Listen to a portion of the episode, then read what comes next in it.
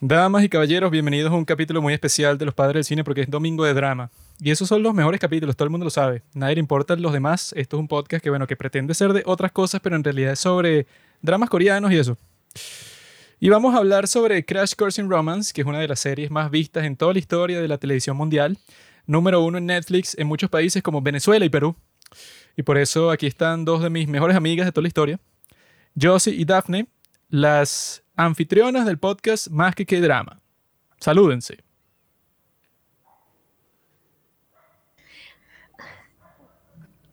Hola chicos, ¿qué tal? ¿Cómo están?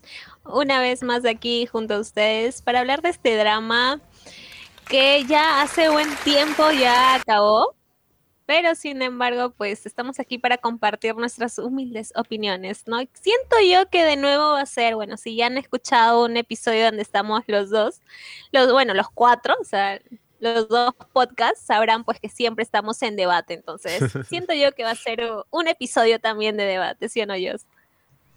Sí, hola a todos los que están escuchando el podcast. Y sí, va a haber debate, porque siento que, que nos gustó, pero no del todo. Pero siento más que a los padres del cine no les ha gustado nada, de verdad. Siento odio en, en todo su sentido Amigos, aquí, del ambiente. aquí Vamos a Juan Pablo ya edita el episodio, ya escuché todo el episodio, soy Juan Pablo del futuro. Y déjenme decirles que la cosa se puso fea. Después de esto, bueno, más que qué dramas nunca, respondió otro de nuestros mensajes de Instagram. Nos Los denunciaron, nos así en un mensaje, de- sacaron como que una carta así escrita a mano. Y que no, Comunicado oficial de Más que qué drama. Nos retractamos de todo lo que se dijo en ese episodio. Ese episodio fue editado. Nosotros no nos asociamos con nada de lo que dijeron estos dos enfermos mentales en su podcast. Eso siempre suele pasar, pero bueno. Eso nos pasa con todos los invitados, sea quien sea. Ah, ya no somos las únicas. Me acuerdo que en el podcast anterior éramos las únicas invitadas. Las únicas. Ah, las únicas. Nosotros hemos tenido Bueno. invitados de todos los países, de todos los géneros, Ah, edades. perdone. Las únicas. Así son las mujeres, siempre piensan que son las únicas. No, ya comenzamos No con odio. Ya, ya, comentarios acerca de Sí, ya empezó sí. el odio. Cuando en realidad, Ya, bueno. ya empezó el odio. Ustedes, no- ustedes saben, ¿no? Esa es la canción que usan para terminar el drama. Cuando escuchen eso ya saben y que bueno, ya todo lo que se tenía que decir se dijo. Ese es así como que el punto y final, y que ¡pum! Y queda muy bien, pienso yo.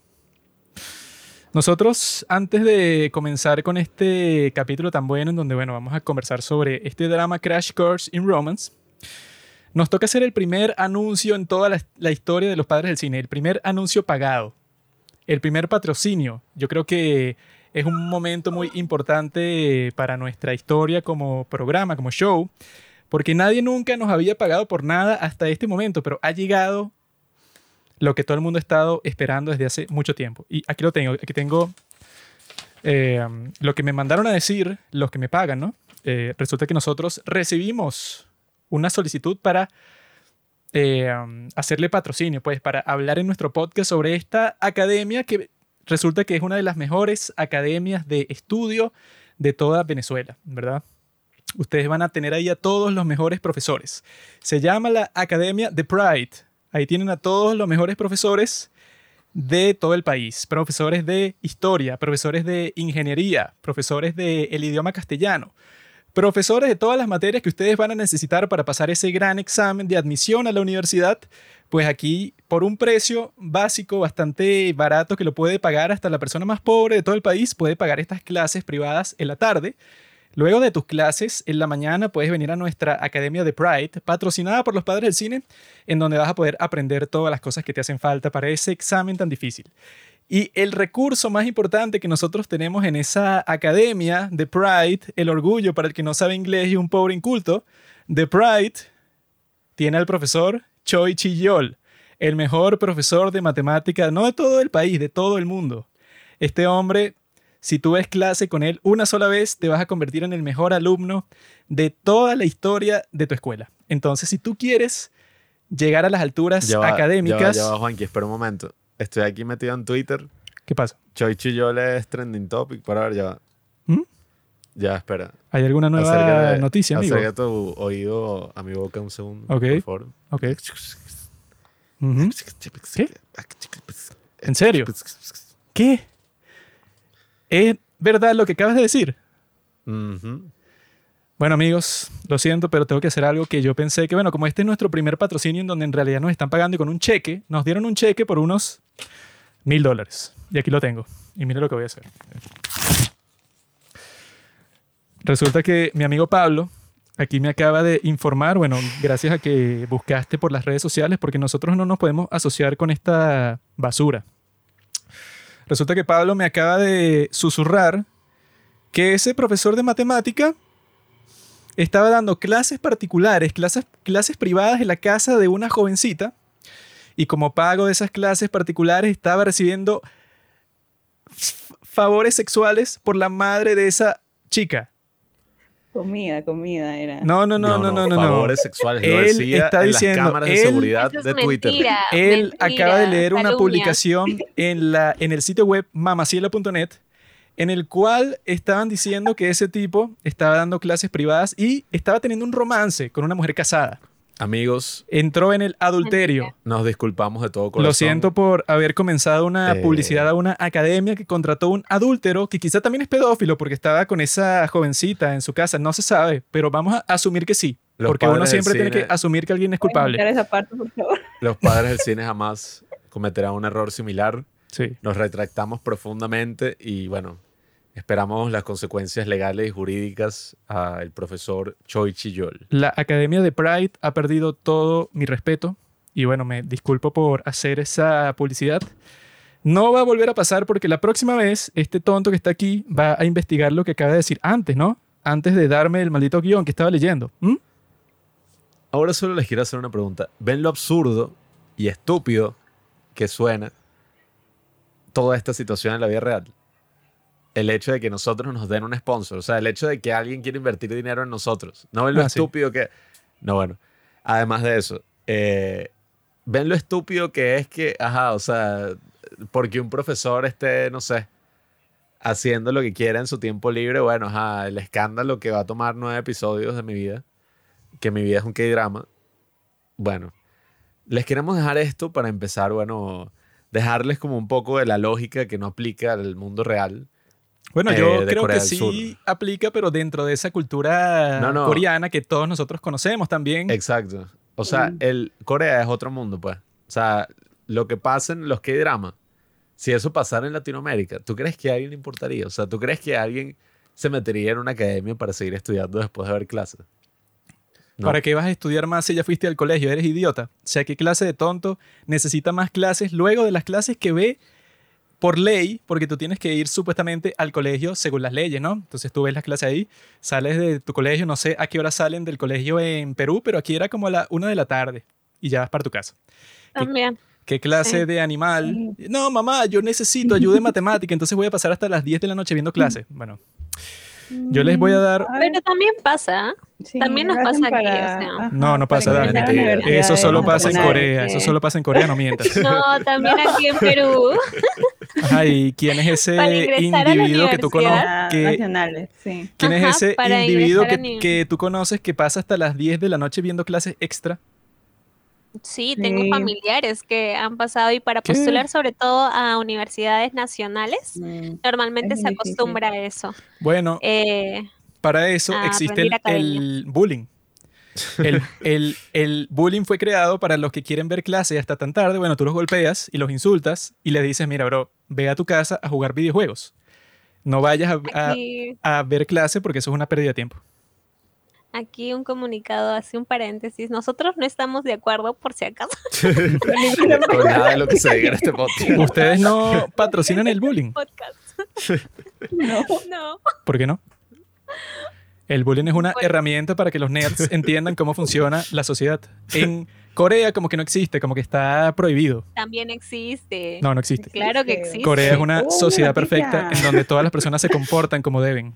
Allá la gente actúa por pura, bueno, Ah, bueno. Allá la gente es ordenada, es justa. No es como en estos sitios que, bueno, que la gente ha- hace lo que le da la gana.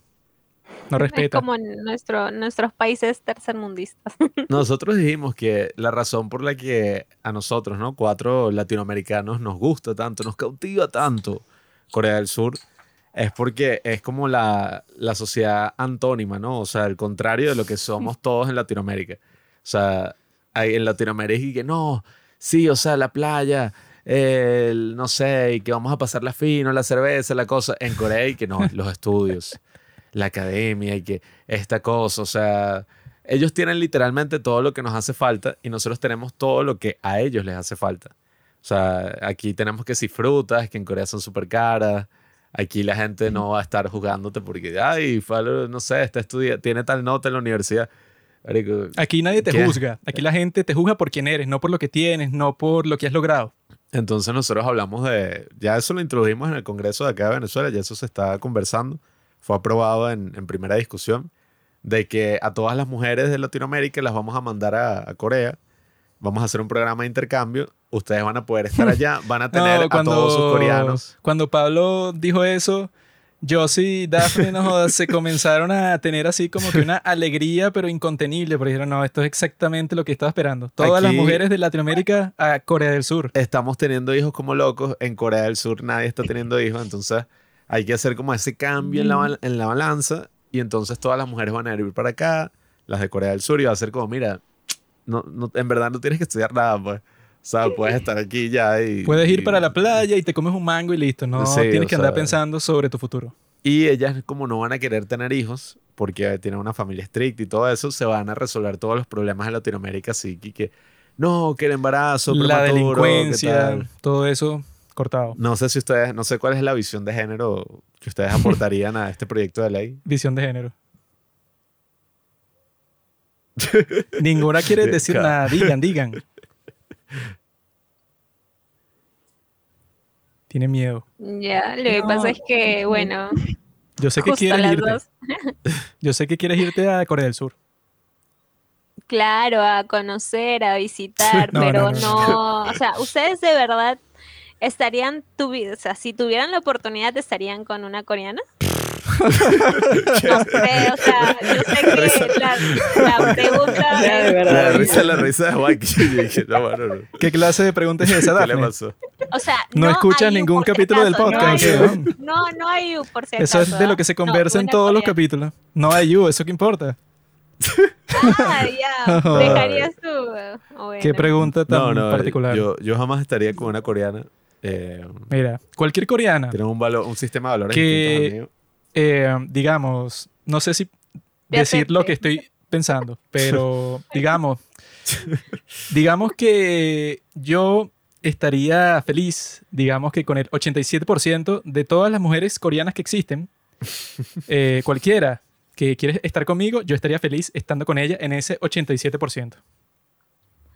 Muy buena respuesta. Tú, Pablo. Sin sarcasmo, por favor. Eh, no, bueno, no sé. La verdad, Eh, la pura verdad. Yo soy un tipo que vive abierto a todas las posibilidades de la vida. Si alguna coreana, sea del norte, sea del sur, se atraviesa en mi camino, bueno, quién sabe. O sea, quizás los sentimientos románticos surjan inevitablemente. No, es pues. que yo lo que... Quizás yo no me pueda controlar. Yo lo que he pensado sobre Yo eso... entro en caloria. Imaginando cómo sería su vida ahí.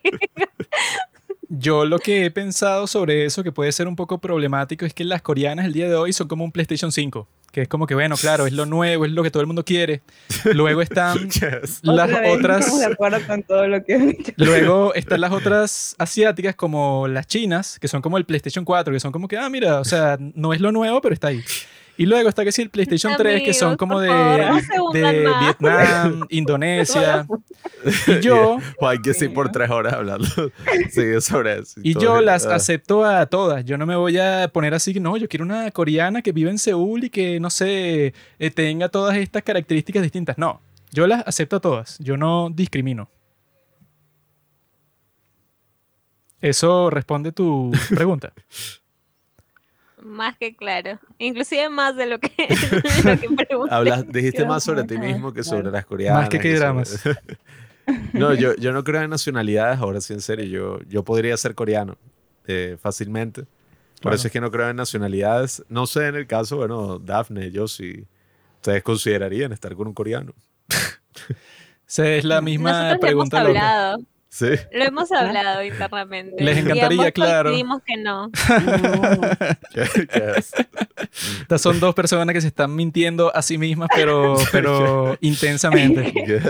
¿Y de qué van a concluir ustedes? Que no, si todo lo que publican todo el día y que no, pero mira, que, los idols, que o el- sea, los actores. que el fulanito idol por aquí, que no, que está saliendo con esta otra chica y ustedes quisieran ser esa otra chica, ¿no? Con la que está saliendo ese idol. llorando. Yo pienso así. Sí. Es que es diferente, creo. Porque tenemos muy idealizados también al- a la gente de ahí. Obviamente no va a ser igual a un actor. Y no lo digo solamente por apariencia, sino en cuanto a, a lo que muestra, pues, ¿no? Sabemos que Corea del Sur es un país machista, entonces por ese lado es como Mm. que me freno. Todos los países es son verdad. machistas, yo sí. Sí, Te o sea, invito a sí, pero- considerar esa realidad. Por eso es que nosotros somos grandes advocadores, o sea, ¿cómo se dice? Sí.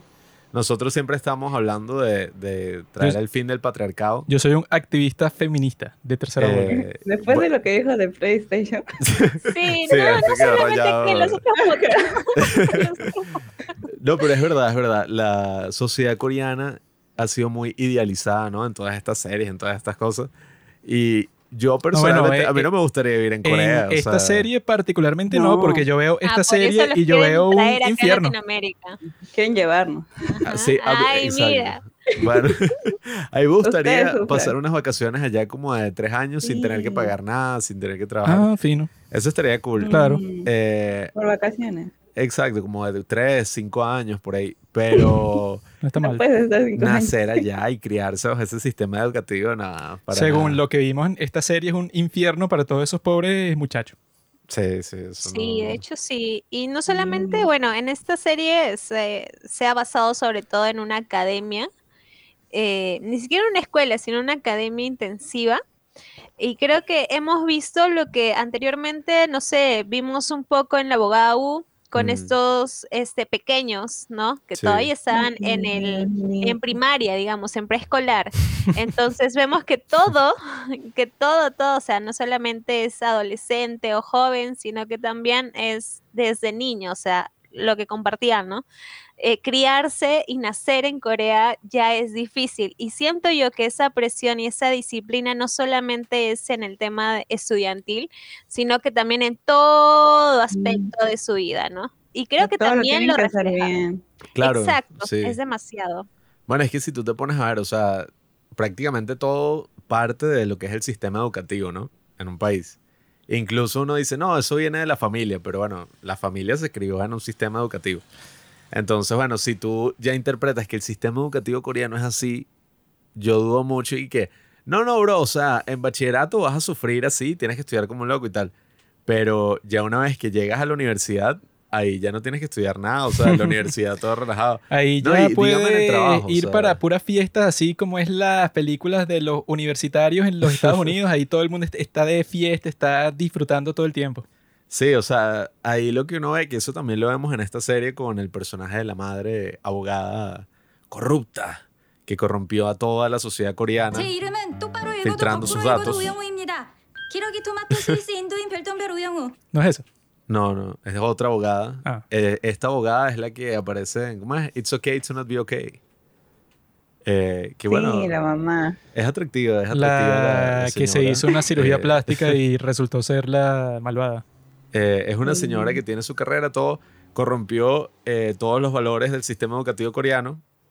Eh, pero bueno, a pesar de eso, tú ves en el personaje de ella, como ella también, o sea, ella no entiende ni qué está haciendo, pues, o sea, es abogada, pero como que las presiones que tiene encima, el, hay un momento que tiene con su hijo que es como que, ¿para qué quieres que yo estudie y haga todo esto? Para terminar como tú. O sea, una tipa borracha que le tuvieron que sacar que si, ¿cómo es? Le tuvieron que vaciar el estómago. O sea, y llegó el hijo y que, mami, ¿estás ahí? Y la tipa que sí, muriéndose. Está de- desmayada de- ahí que sí con cinco botellas de soyu alrededor. Sí, o sea, a mí me dio risa esa parte, bueno, es dramática, ¿no? En la serie. ¿Te dio risa, Pablo? Pero me dio risa como que la tipa que es así toda seria y que, no, hijo, tienes que estudiar.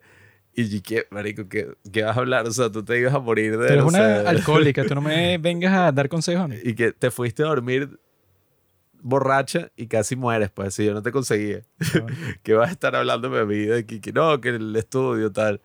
O sea, yo creo que eso, o sea, la sociedad coreana tiene muchas presiones. En la sociedad latinoamericana, aquí no hay ninguna presión, como ustedes saben, esto es, menos en Venezuela, o sea, esto es puro disfrutar. Esto es pura fiesta. Aquí hay un comunismo libre que, bueno, Por eso es que yo creo que estas dos muchachitas son unas mentirosas. Y que no, que yo nunca me quisiera ir a Corea, estar con ningún coreano. Eso, ustedes no dijeron cuál fue la conversación que Queremos ir tuvieron. a Corea. Porque, Daphne, que nosotros lo hemos conversado, ajá, pero ¿qué conversaron? Em, no, porque bueno, este tenemos una amiga en común de que está viviendo Ah. allá Sí. y que tiene una pareja coreana, o sea, coreana, Sí. mejor dicho. Su sueño cumplido. Entonces, o sea, uno viéndolo como fanática, o sea, desde esa perspectiva dicen, wow, qué bonito, este está ahí en Corea, ya está viviendo, ya tiene más de tres meses, creo, Pero, este, viviendo ahí. Eh, pero la realidad es otra, ¿no? Porque Mm. tú al momento de entablar una relación, y siento yo, y eso precisamente es lo que conversábamos con Josie, es que eh, es otra cultura, es otro país donde te vas tú sola sin acompañar, o sea, sin acompañante, eh, por el tema de... mm, Es bastante difícil ya de por sí, bastante difícil, caro, tanto mm, tanto como caro, económico, como también legalmente. Entonces tienes que ir sola, sin acompañante, en un país donde no conoces a nadie, donde no puedes, tampoco sabes cómo comunicarte. El idioma. Eh, exacto, y si bueno, es por el inglés, igual no, es, no estás netamente comunicándote, ¿no? Porque los letreros y demás, todo, es, es otro contexto muy diferente y estar sola yo creo que llegas pues a un punto donde no te sientes bien anímicamente. Al inicio, eh, como para visitar, para conocer, eh, un- fin de, bueno, un fin de semana, una semana, dos meses, un mes. Dos ¿no? Un fin de semana. Claro, estar ahí ya puedes. Fin de puedes semana. conocer varios lugares. por eso es que Espera, ustedes avión. dos se pueden ir juntas. Si a ti lo que te preocupa es que tú llegas allá sola, puedes ir con Josie, listo. Es que la pregunta no fue esa. La pregunta fue este, eh, si estarías con una persona coreana. Entonces, Bueno, es Pueden que estar con un latino no. allá. pueden también. ir ustedes dos juntas para Corea y, Y su traerlo, ¿no? objetivo es encontrar a dos coreanos que, bueno, que estén, que se enamoren de ustedes dos. lo mismo. Mm. Que también aplicaría lo mismo para otra, la otra persona. Entonces siento que es muy difícil. ¿no? Sí, pero es que es eso es un cambio cultural. no, no, no. Un cambio cultural Exacto, gigante. es Yo creo que eso es mentira. contexto. Creo que ustedes dos están engañándose a sí mismos. No, vale. O sea, yo si me dicen, tienes un viaje a Corea, yo me voy a Corea del Sur, obviamente. Ah, bueno, yo- La Corea del me Norte. voy. ¿Y qué crees voy. que va a pasar allá, Daphne? Vas a estar conociendo, ta, ta, ta, y tú has visto todos los K-dramas que has visto, ¿no? Y lo que siempre pasa ahí es que tú vas a estar que si en un café. Yo lo único que quiero es ir a un pueblito solitario, perder mi sandalia y que me la recojan.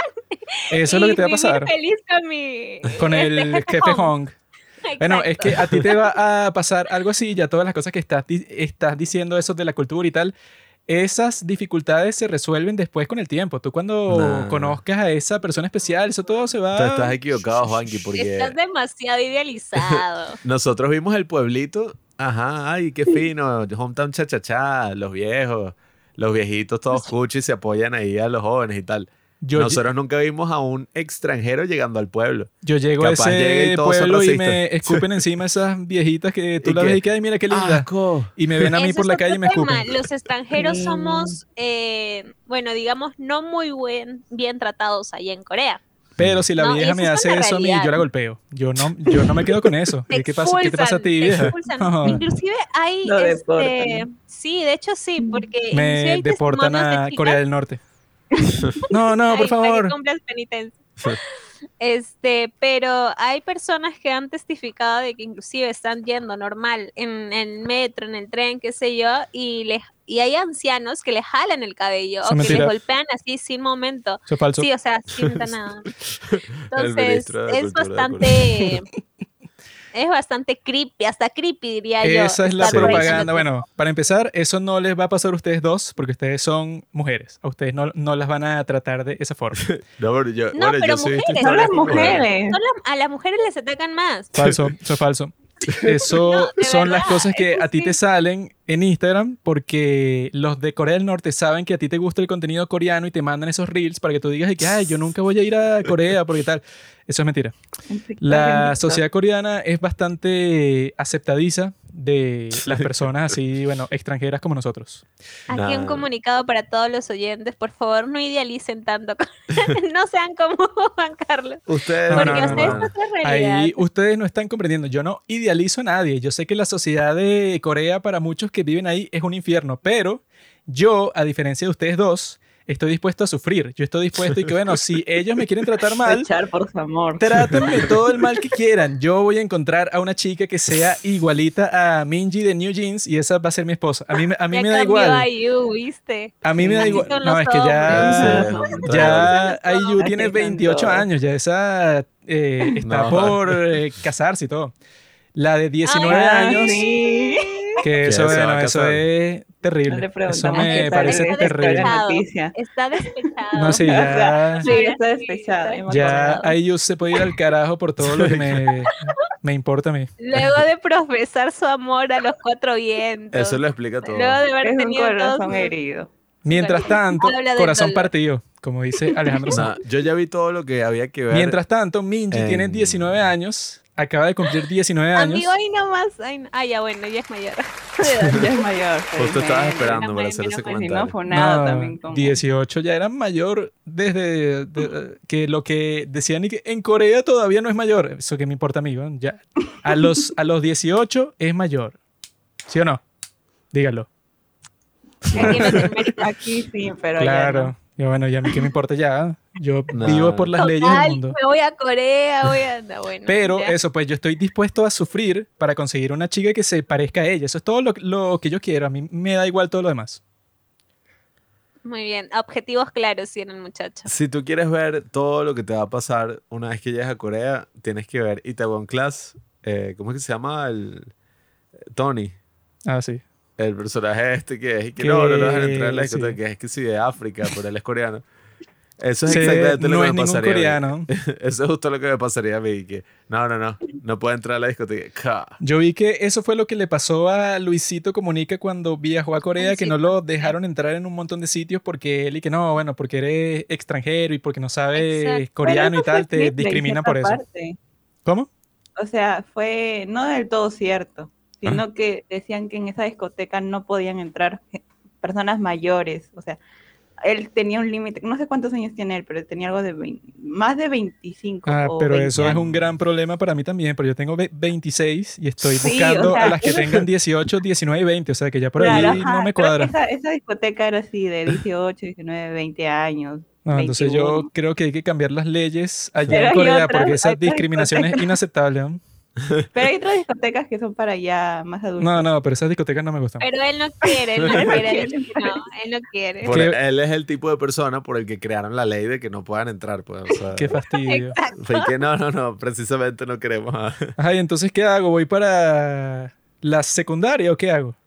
Nah, No, amigo, no vayas para allá, te recomiendo. si para allá quieres también volver. estás vetado. Bueno, es que tuya. ahí está el problema. Si no me dejan entrar a la discoteca, ¿qué voy a hacer? Me están limitando las opciones. Tú no vas a salir de este país. Ah, bueno. Para empezar, Puedes eso no es un recorrer el problema. país, puedes quizás ir a- al estado vecino, a otra provincia máximo. Si ahorras mucho tiempo, pero no vas a salir. Yo, bueno, yo lo que creo es que ustedes dos, si fueran para Corea, yo creo que tendrían una experiencia interesante. De hecho, sí, ¿no? De hecho, sí. Volverían a Perú ya, bueno, con el anillo en el dedo, como dicen. Ya nos quiere casar, creo que mm, por otro lado está bueno, yo tengo, yo tengo una duda, ¿no? Una gran curiosidad, ya que vamos a hablar de este K-drama escolar. Eh, bueno, ¿ustedes qué personaje eran en la secundaria? ¿Era la nerd? ¿Era, no sé, la amiga así eh, que secuestran? ¿Un tipo que tenía canicas y que era como asesino? Yo era ese. Yo me, sí, yo me parecí un poco a, a esa. No sé ustedes eh, con quién se relacionaban. ¿Quiénes eran más que K-dramas cuando estaban en el bachillerato? Apuesto que se conocían y eran amigas ya en bachillerato y bueno, y grababan podcast juntas, todo.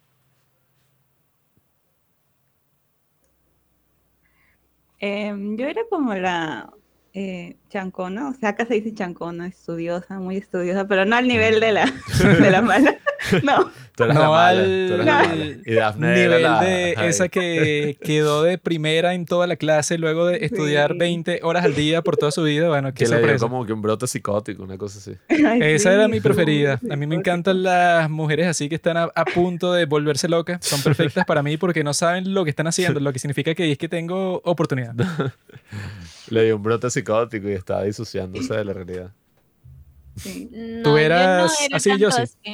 sí. Pero ya después en la universidad, bueno, en secundaria y universidad ya fui bajando, no tanto a sacar malas notas ni nada, sino a sacar notas normales estándar, porque ya también es un, es un estrés, porque es desde primaria estar como que siempre perfecta. Entonces ya como que te vas cansando y desgastando al- a lo largo de los años y Mm. ya pues llega un momento que dices, ya no voy a estudiar o me voy a relajar. y ya pues, ¿no? Ahí Entonces es sí, eso cuando es la juventud, bueno, se corrompe. Empieza la fiesta, los desmadres, todo eso. Los dramas. El alboroto. Estar viendo los dramas por la noche también no ayudaba mucho. Ahí fue que comenzó más que drama cuando se salieron del juego las posibilidades de ser una doctora, por ejemplo. Comenzó el podcast. Yo sí, sí, sí. No, yo también, o sea, yo creo que toda la vida he sido este intermedia, o sea, no sé por qué, pero en los exámenes, no sé si les ha pasado, es como que no estudias, pero en los exámenes te sacas 20. y cuando Jamás me ha pasado eso. Sí, no. no, A mí no tampoco me ha pasado. Yo si no estudio, yo no. simplemente fracaso y ya. Eres una genia. no. Es mi memoria Entonces no, sí, sobre todo yo sí sabe, yo memoria tengo un montón, entonces como que recuerdo mucho, pero no era ni la chancona, este, era como que la amiga de la, de la chica, la pobrecita a la que la dejaban, este, porque eran tres amigos. Ah, ya. Sun Ye, Claro. la chica huérfana y la otra. Que la otra Era se quedó sin relación. Anita la huérfanita. Sí, la- No, bueno, la huérfana es la hija de la tía, Claro. ¿cómo es? La No, protagonista. no, no. la la- protagonista. había otra. Pero una no de cabello. sí, una Ajá, de sí, la amiga. La Estaba amiga enamorada de la- del que jugaba hockey. Ajá. Que eso se quedó sin nadie. Se quedó sola, pobrecita. Se Sí. quedó sin Jaé, que era quizás un interés romántico. y sin el otro, el deportista. Sí, el deporte. Yo en ese mundo yo era como el del hockey. Yo era el, el tipo así cool que, bueno, yo iba a ser futbolista, pero bueno, cosas pasaron en mi vida que no me, eh, ¿cómo se dice? No me permitieron entrar en ese sueño. Yo tenía casi el talento fut- futbolístico que tiene Mbappé, algo así. Pero bueno, las cosas pasaron en este mundo y me convertí en un podcaster. Juan por era eso más pues. parecido al, al hermano este de Sun Ye, el que tiene la capucha. Era súper parecido así. Todo el día encerrado en su cuarto. Tiene por alguna razón como que unos balines. Y sale así como para confundir a la audiencia que lo está viendo. O sea, que no sé, ustedes, no sé si ustedes están claras que... Ese es mi ahorita, propósito. O sea, hay una audiencia que nos está viendo ahorita. Claro, es en vivo. Eh, o sea, Esto es una transmisión en vivo. no, no, o sea, en general, todo lo que tú haces en tu vida hay una audiencia, todo esto es un K-drama. Eh, entonces, bueno, Juanqui hacía como cosas para confundir a esa audiencia, para que nosotros creamos que él es el asesino cuando no, o sea, por alguna razón como que nos confundieron sin ningún sentido. Eh, pero Tú eres bueno, un genio de la comedia, pero como en cuatro dimensiones así, que son como que unos chistes mi así comedia es muy inte- inteligente. Solo los grandes que intelectuales del mundo pueden comprender el chiste. Sí, tienes que tener muchas dimensiones. Yo Pero creo... Daphne, Daphne era intermedia, entonces. Sí. No era ni lo uno ni lo otro. Hmm, Sí, interesante. O sea que ustedes dos no sobrevivirían en ese sistema de Corea en donde, bueno, que yo vi que una de las razones por las que los tipos tienen como que tanto sufrimiento es porque tú no simplemente que sacaste una nota y ya, sino que la nota es por ranking. Entonces ponte que tú estás en un salón en donde todo el mundo tiene, digamos que la nota es 20 puntos, la, ma- la máxima nota. Y todo el mundo saca, digamos, 19 puntos. Casi todo el mundo porque todos estudian todo el día. Y tú te ponen en esa clase y tú sacaste un día 18, o sea, un punto menos que todos los, los demás. El resultado de eso es que tu nota es que si la peor de todas, o sea, que es como que, como, como que si tú estuvieras raspando la clase, pues, o sea, tú estás así en lo peor que existe. Cuando tienes una buena nota, pues estás a dos puntos de la nota máxima.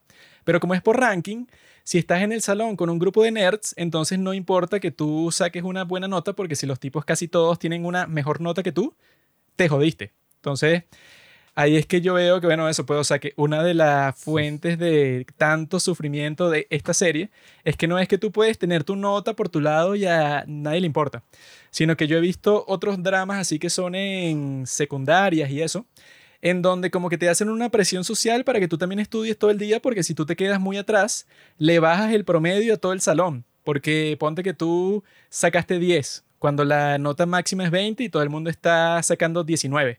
Ahora el promedio del salón bajó y entonces a ti te castigan como salón frente a los demás salones que tienen mejores notas en promedio. O sea, es como que un sistema para forzar a todo el mundo que esté en una competencia total el 100% del tiempo.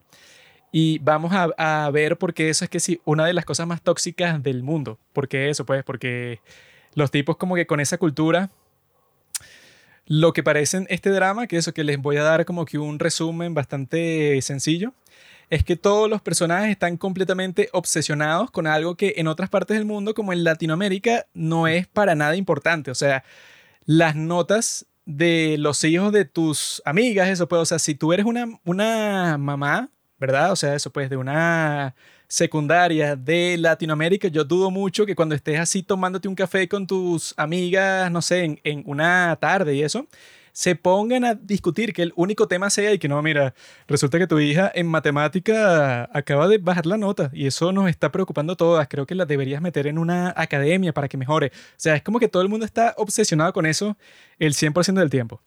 Y yo les voy a contar un poco específicamente sobre, bueno, sobre cómo comienza este drama y sobre los personajes que tiene y todas esas cuestiones.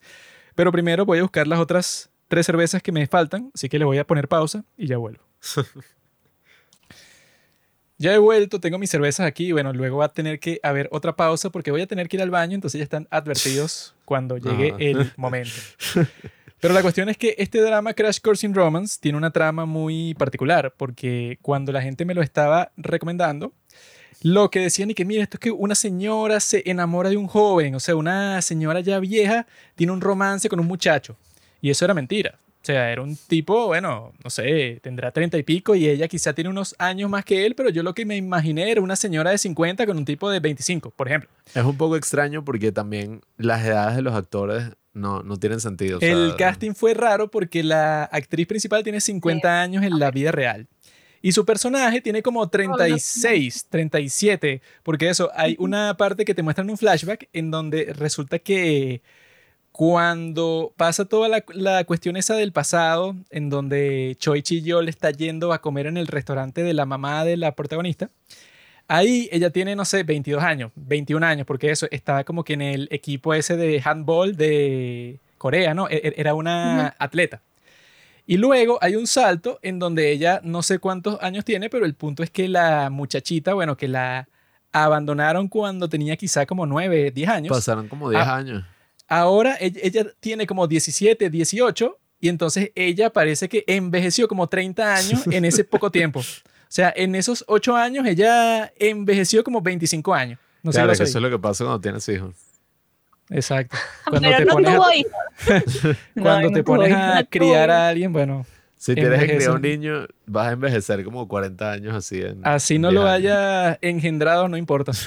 parido. No, pero este sí hubo bastante revuelo en cuanto a la diferencia de edad en Corea. Inclusive comenzaron a dejar de ver el drama y Ah. comenzó a tener bastante hate. Este, los actores, los principales sobre todo, ¿no? Porque sí, yo sí también noté una ligera diferencia porque se notaba, o sea, se notaba, no es que wow, la diferencia, no es como este la película de Jung Hain, bueno, la serie de Jung Hain con este Bajo la lluvia, creo que se llama. Something in the rain. hay una Something in the diferencia. Rain. Ajá. Ajá. Que ahí sí se ve que son como 10 años, 12 años de diferencia. Que ella es la nuna. Claro, en cambio ahí supuestamente, o sea, en este drama, los dos tienen la misma edad, comparten y demás, entonces sí se notó la, la diferencia, pero no, siento yo que no era una, o sea, la solución no era dejarlo de verlo, ¿no? O sea, no era un motivo para dejarlo de verlo. Sí, O es que bueno, es un motivo muy superficial para que se que no, ya esta serie no me importa para nada.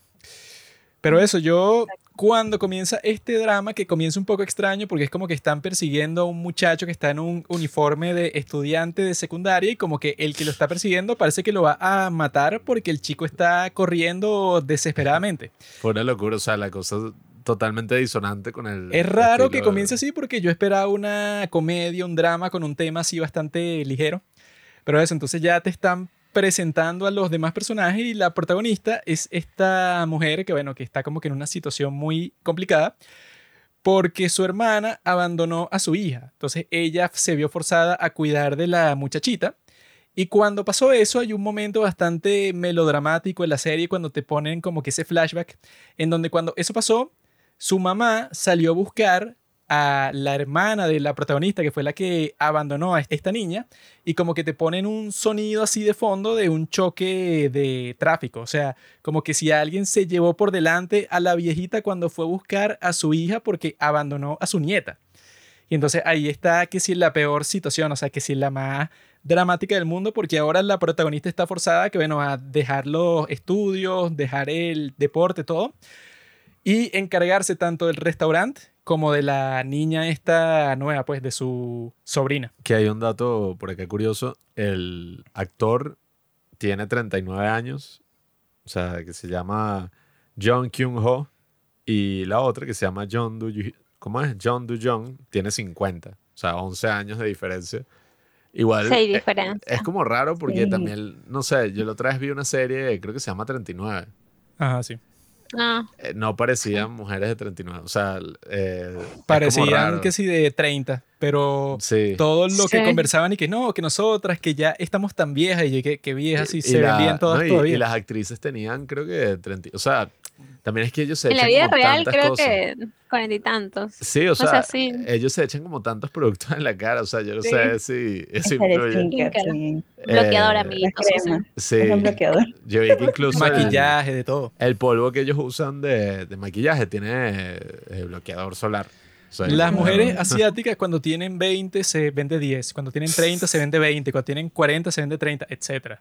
Y yo creo Sí. que eso pasa con esta mujer porque cuando yo la vi, yo pensé que tenía 40, pero cuando busco su nombre de actriz veo que tiene 50 y digo, bueno, es como que un poco raro, pero eso sí se ve, eso pues, o sea, no es tan raro por el casting, sino por ese salto de tiempo que cuando abandonan a la niña tiene, no sé, como 8 o 10 años. Y cuando pasan como 10 años luego de eso, parece que su tía envejeció como 25 años, entonces es un poco extraño. Pero eso, pues, o sea, que ella está en esa situación muy complicada porque, bueno, aquí en esta serie, lo principal de todo es que te van a mostrar ese contexto cultural que, bueno, que nosotros no tenemos ninguna familiaridad con eso porque es demasiado intenso. Porque eso, yo incluso, personalmente, yo hice el examen para entrar a la universidad, ¿no? Entonces yo hice como que unas clases particulares privadas, ¿no? Eso pues, o sea, que eran así como que te preparaban solo para el examen.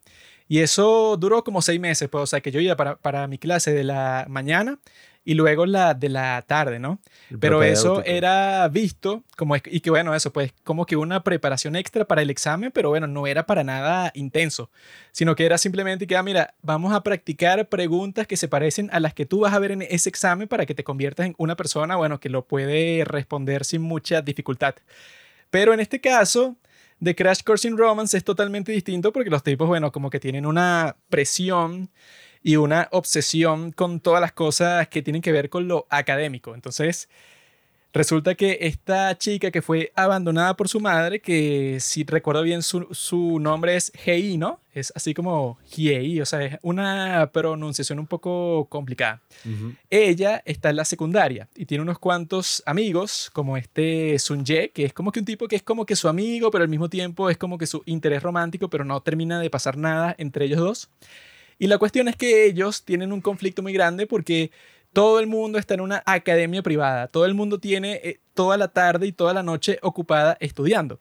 Pero esta muchachita como, bueno, ella es huérfana en cierto sentido, vive con su tía, y su tía tiene el mejor banchan de todo el país, que banchan son esos como que esos platicos así, que son como que los platos secundarios de la comida coreana, ¿no? Lo que ellos le llaman guarniciones. Sí, ellas tiene como que la mejor tienda de guarniciones de todo el país, porque ese es el nombre de la tienda, la mejor tienda de guarniciones de toda Corea. Que a mí me da risa porque aquí no hay ningún como restaurante coreano, hay uno, es súper caro, o sea, no podemos comer nunca ahí. Eh, al menos donde nosotros estamos y que, oye, sería fino, ¿te imaginas? Y que abrimos una tienda No, de sí, guarniciones. no, no, no. Tú no abres nada. Si eso existiera, pero así con esa calidad, porque al parecer todas las personas que van para ese sitio son y que no, esta es la mejor comida que he probado en toda mi vida. Si eso existiera aquí, yo iría todos los días, porque era que no, bueno, la lonchera que te hacen, que si con todos los tipos distintos de comida coreana, y wow, Me pasaría como el profesor que era que si un desorden alimenticio y solo puede comer solo ahí. pude comer eso ya. Pero eso, pues, a, a ella la ponen ahí, ¿verdad? Como que, ajá, ella es dueña de ese sitio, pero bueno, como que no tiene mucho dinero. Entonces, el conflicto principal al principio es que su sobrina quiere que la metan en esas clases privadas, pero son unas clases así como de élite, pues, o sea, son co- como que de esa academia de Pride que dijimos al principio que no es para cualquiera, sino bueno, co- como que cuesta mucha plata. Entonces, ella está como que con ese conflicto con su tía al principio, y poco a poco en ese principio, cuando te están presentando a los personajes, te muestran como que toda esa historia, bueno, que eso es algo que siempre pasa en los dramas coreanos, que es así que no, bueno, que resulta que los que se aman se conocieron como hace 30 años y no se dieron cuenta. Y bueno, y a- en algún momento se van a dar cuenta y eso lo va a cambiar todo, porque claro, se conocieron cuando eran jóvenes. Si hay un triángulo amoroso, tú sabes quién va a ser el ganador si hay un flashback así. de que, que no. Sí, o sea, que, es que que, no, sí. ellos, o sea, la broma más aleatoria del mundo, más rebuscada, si eso pasa, ya amor para siempre. Debe ser que ella va a terminar con otro hombre luego de que se dan cuenta y que no, bueno, tu mamá fue la que me salvó la vida, porque yo era un tipo pobre, bueno, que no tenía ni para almorzar, o sea, tenía para una sola comida al día, pero ella me salvó porque me invitó para su restaurante y me daba todo gratis y era que sí, la mejor comida del mundo. Entonces él, bueno, tenía como que ese, esa conexión emocional con esa persona. Y te lo van a ir introduciendo hasta el punto que, bueno, que como que en el principio tenemos una situación parecida a la de Business Proposal, que para mí no tuvo mucho sentido así, por, porque era que, no, bueno, el profesor Choi Chi-yol, ¿no? O sea, que eso, que el tipo hace todo tipo de publicidades, porque dije que no, este es el profesor estrella, pero de toda la ciudad, incluso es famoso. Todas las madres lo conocen porque quieren que sus hijos vean clase de matemática con él, porque el tipo es como que una gran estrella.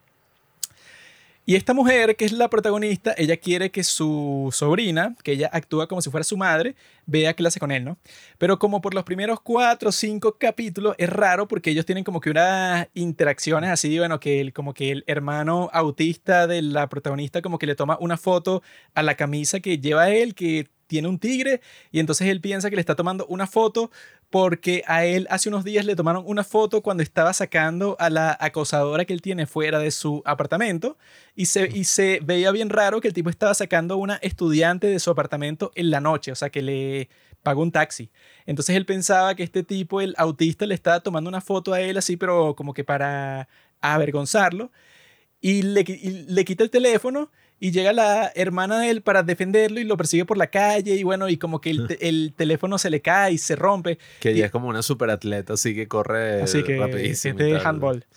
Pero eso, pues, o sea que al principio es como que esa historia de business proposal que como que se ven en varios contextos, pero ella no se da cuenta que el tipo que ella quiere que sea el profesor de su hija es el mismo tipo con el que está teniendo este conflicto porque él luego se presenta para su tienda como que para disculparse y le da un teléfono gratis como si fuera casual, como si él fuera uno de sus clientes y que mira, que te tengo un regalo para ti.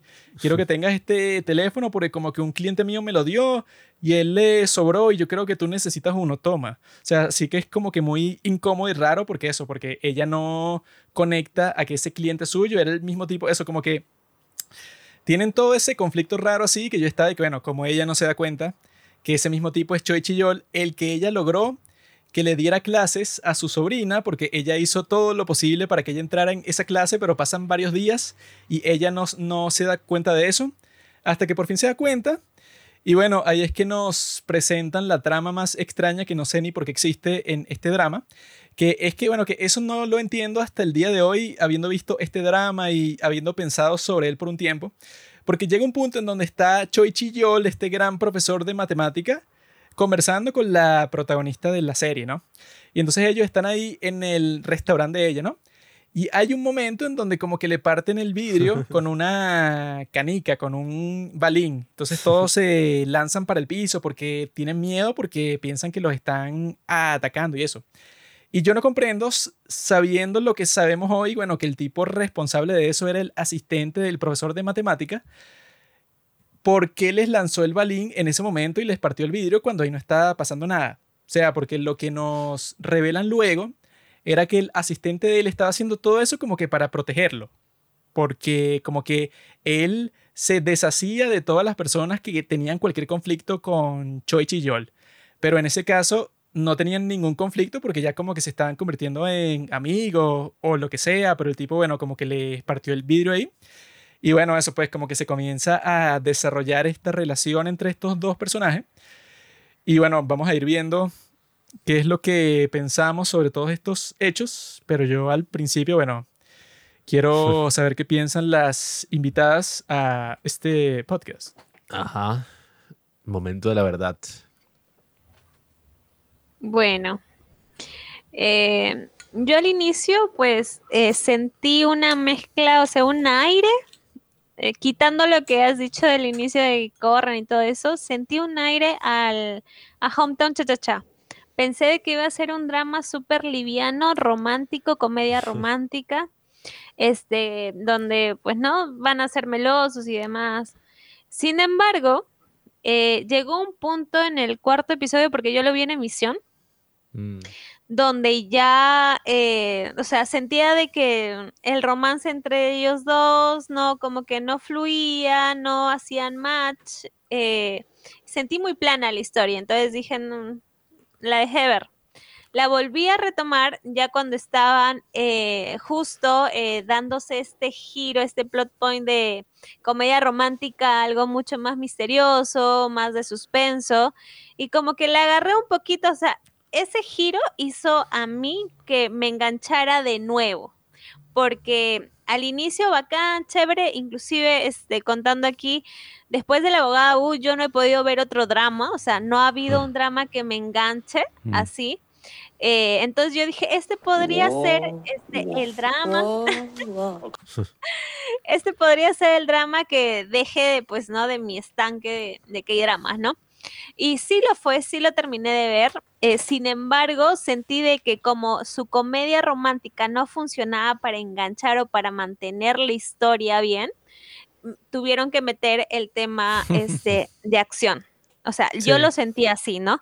Eh, entonces, todo lo que vino después del capítulo 8, 9, eh, sí hizo que me enganchara, por eso es que no lo odio mucho, no odio mucho esa parte, pero eh, sí ha habido cosas que estaban de más, siento yo, ¿no? O sea, más adelante seguro comentaremos cómo fue el final y demás, cómo terminó, eh, pero sí, o sea, aparte de, de eso, o sea, aparte de que tuvo este giro, tal vez innecesario, tal vez no, eh, siento que el drama, eh, como comentábamos al inicio, eh, relata mucho o tiene mucho esta conciencia de, del tema de que los coreanos como que son muy de- exigentes, muy disciplinarios, no solamente en eso, y toda esa, digámoslo así, en- enfermedad, porque ya siento que es una enfermedad que obligan a los demás, como que a la chica a tener esquizofrenia, a imaginarse cosas y demás, este, ya es desde los padres, ¿no? Desde los padres. Entonces es bastante duro y yo siento que eso fue un plus más que hizo que el drama no me pareciera tan malo como lo pintaron al inicio, ¿no? Porque aparte de la historia romántica de, de estas dos personas, de los protagonistas, hay mucho más que el drama quiere contar y quiere plasmar a través de, de esta historia, ¿no? Entonces, por eso por mi parte, no sé qué tengan que decir yo. Mm, sí, a mí también al inicio lo había comentado con Daphne, tú sí lo estabas viendo en emisión, pero yo lo vi después porque ya se me juntaron varios capítulos y tenía para ver. Y sí, o sea, al principio sí me pareció muy entretenido también para salir del, de lo de Wu, porque también me pasa lo mismo. Y desde que he visto ese drama tampoco no estoy viendo otro. Entonces... Es, es, este, es, lo máximo. o sea, hay veces que lo vuelvo a ver porque es entretenido. Y entonces, eh, este drama al principio era así y yo también pensé que iba a ser así de comedia, de romance, a pesar de lo que nos ponían al inicio, porque creo que el inicio es como que te dicen que este drama no solamente va a ser de romántico, sí. sino va a tener algo de suspenso. Pero como que no le presté atención tanto a esa parte y me fui más que todo al romance de ellos al inicio sí era bueno el romance, pero de ahí también no avanzaba, sentía que no avanzaba y, y era el mismo capítulo y no avanzaba en cuanto a ellos. Y cuando ya se lograron, fue como los obstáculos no me parecieron tan obstáculos Mm. porque era como que ya, pues, o sea, están juntos y ya es una mamá eh, que está casada y ya dicen, ay, que les infiel, que no sé qué cosa. Y después eh, de que ellos no querían que su relación sea, sea pública, ¿no? Y eso me Mm. pareció un poco también, un poco aniñado y también muy cliché que siempre en los dramas como que, no, nosotros no estamos juntos, hay que odiarnos, hay que hacer cosas para que los No, demás piensen que nos odiamos. Eso no solo pasa en los dramas, también pasa en la vida real. Que las mujeres no quieren que se sepa que ella y yo estamos saliendo, se sienten avergonzadas de mí. También pasa. No, pero eso no por, por vergüenza, creo que lo hacen porque no, o sea, no quieren que sepan, ¿no? Ah, No no, pero porque- en mi caso sí es por eso. No voy a comentar nada sobre ello. Bueno, es que a, a mí me pareció muy interesante como que el romance, ¿no? La, la actriz es tremenda actriz. Ella incluso ganó un premio en el Festival de Cine de Cannes. No ganó un premio, ganó el premio de mejor actriz de Bueno, Cannes. El premio de mejor actriz en Cannes en el 2009 con una película coreana que a mí me encanta que se llama Secret Sunshine y no tiene absolutamente nada que ver con la actuación que ella tiene en este. O sea, el, es- el otro tú sales deprimido, pues, o sea, es horrible. Es Ahí horrible es todo donde lo que se pasa. comunica todo lo que nosotros siempre decimos en este podcast, que bueno, que ah, bueno, está el, el drama coreano que es así como, bueno, más Mm. ligero, en donde las actuaciones no se las toman tan en serio porque es como que otro tipo de contenido. Pero al mismo tiempo, esta misma actriz actuó en esa película, pero que es completamente seria. O sea, no hay ni un solo chiste en esa película y es que sí la historia más trágica de todos los tiempos. Y ella puede hacer eso y al mismo tiempo hace una serie como esta en donde, bueno, e- ella es como que un personaje eh, um, completamente distinto, pero no en el sentido del cine, que es como que, ah, bueno, es otra persona. Sino que en este caso, bueno, es un personaje, pero que está escrito desde la comedia completamente. Y que eso, que um, no pasa como en los Estados Unidos, pues, o sea, que cuando ya tú llegaste al cine, ya ningún actor ni actriz de cine hace ninguna serie de televisión porque les da vergüenza. Dicen que no, bueno, ya yo llegué a Hollywood, ya yo no me voy a rebajar a hacer una serie de policías cualquiera por ahí, porque ya yo estoy eso en las grandes ligas. Mientras que en Corea no tienen ese estigma, pues, o sea, tú puedes hacer una buena película, después haces una buena serie y no importa. Sí, o sea, a mí me impactó tanto que yo me pregunté, ajá, y es la misma actriz. O sea, hasta lo tuve que buscar. Yo no pensé que era la misma, porque yo dije, ay, ¿cómo va a ser la misma de la actuación más seria y trágica de toda la historia? Y esta que es puro chiste, Creo o sea, que- ¿cómo? Sí, o sea, lo de las actuaciones de verdad que excelente. Incluso el del profesor Choichi Yol me gustó mucho el, el momento este cuando graba como que el comercial. Mm. Que él que tenía una patada icónica y, y toda la cosa. O sea, Él es un buen actor también. sí, o sea, o tiene sea, varios dramas. Es muy bueno. e- eso fue bien interesante. o Sí, sea, es verdad. y, y todo ese conflicto que te plantean al principio, que es como que no, o sea, el tipo se va a morir, pues, porque el tipo no come, no duerme, eh, está deprimido. Sí, Y- fue demasiado. Sí, o sea, Me sentí completamente identificado con él.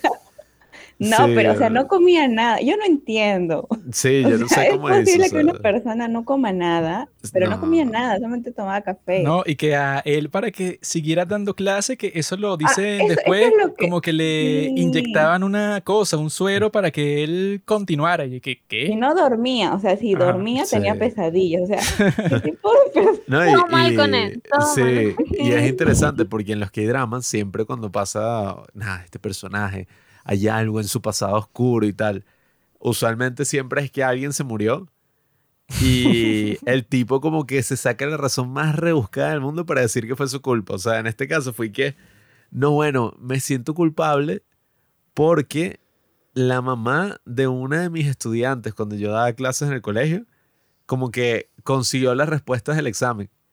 Y ella como que le confesó eso al profesor y se sintió tan bochornada que, bueno, se eliminó del chat, pues, o sea, se salió del grupo.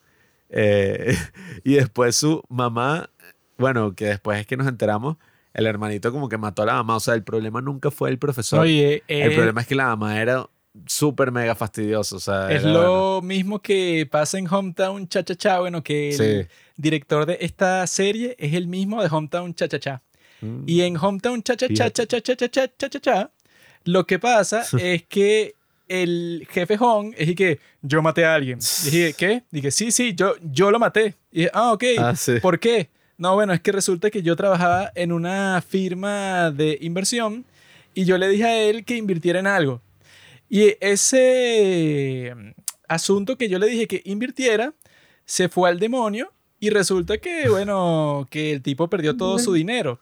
Y él luego de eso decidió suicidarse. Por lo tanto, es mi culpa. Sí, y que, bueno, no veo, o sea, Pero los, o sea, los dramas, o sea, en los dramas siempre, siempre tiene que haber un sufrido así, o sea, desde épocas inmemorables, o sea, si no es el amor sufrido de que no, no podemos estar por la cosa más tonta del mundo, también hay una justificación bien, o sea, bien como que no, yo soy el malo y me muero así hasta el último siendo el malo y tal, tal, o sea, eso siempre hay en los dramas. Sí, Sí, o bueno, es que a este sí. tipo, a Choi Chi-yol, hay otro profesor que le dice que no, es que lo, lo que tú hiciste, ¿te acuerdas lo que le hiciste a esta muchacha que se suicidó y destruiste esa familia porque Sí, tú no siempre te estás escondiendo, tú no sabes lo, qué fue lo que tú hiciste? Y cuando lo revelan y que, bueno, ella era una estudiante que te dijo a ti que su mamá le dio las respuestas de un examen del colegio y tú se lo dijiste al director del colegio y el director del colegio como que disciplinó a la que se copió, pues, la que tenía las respuestas. Y eso llevó a que ella se suicidara. Y luego el hermano mató a su mamá. Y todo eso es tu culpa. Y dije, bueno, no veo en qué manera es su culpa. O sea, él, él es una de las personas que, bueno, que se involucró en la situación. Pero para decir que todo es tu culpa, tienes que hacer una gimnasia mental muy complicada. Sí, o sea, ese aspecto, bueno, eso siempre da risa en los que dramas, siempre hay un sufrido así, como dice Daphne, pues eh, siempre es y que, oye, ¿qué habrá pasado? O sea, el tipo en verdad asesinó a no sé qué. No, bueno, es que él iba caminando en la calle y vio como alguien le daba un paro cardíaco y como que él no pudo hacerle el tratamiento. Pues No, no, y que- médico, no, no, pero no, y que- pudo no, no, no. salvarlo. Él iba a estudiar medicina, pero al último mo- Ah, momento verdad, decidió sí. estudiar derecho. si él hubiera estudiado medicina y si hubiera encontrado a ese tipo en la calle, lo hubiera salvado. Pero Sí. él, como es un egoísta, estudió derecho y no supo cómo salvarlo. Siempre hay unas cosas ahí, eso, extrañas. eh, Medias rebuscadas. Sí. Pero siento que ese es un reflejo también mm, de cómo son de verdad allá. O sea, Sí. siento que de verdad en Sí. Corea son así, ¿saben? O sea, Claro, por es eso que- digo, Imagínate. Pero si a mí me dicen y que no, que tú eres culpable de la muerte del protagonista, yo es que no estás con la misma cultura de allá. O sea, Sí. no has cre- crecido con este chip de que, oye, sí, tienen razón, ¿no? Sea, Yo, Claro. si fuera Choi Chi-yol, yo que esa niña me confesó que hizo trampa y ella se quiso suicidar porque, bueno, no sé, porque se sentía culpable. Eso no tiene nada que ver conmigo. Eso siempre nos burlábamos, Juanqui y yo, como que casi que en todos los que dramos, o sea, y que no, tú lo mataste, porque no sé, o sea, dígame en que tú ibas manejando y como que los chocaron.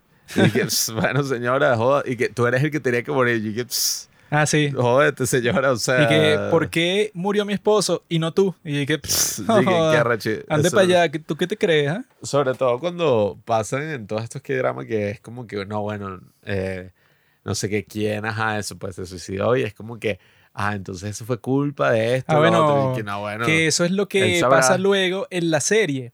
Cuando está Hei, ¿verdad? La atropellan a esa chica, bueno, que me parece totalmente candente. Tiene 23 años y, bueno, es mi tipo completamente. Esquivaste una bala. Es- se, se acaba de graduar de la universidad, no sé qué estudió, pero sé que, bueno, es una chica inteligente.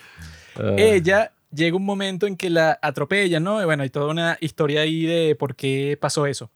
Y su amiguito, Sun Ye, como que él llega a la conclusión de que ella se lanzó a, a la calle para suicidarse porque él le dio las respuestas del examen y ella se sintió muy culpable y entonces el día siguiente se suicidó. Entonces él piensa que ella se suicidó por su culpa.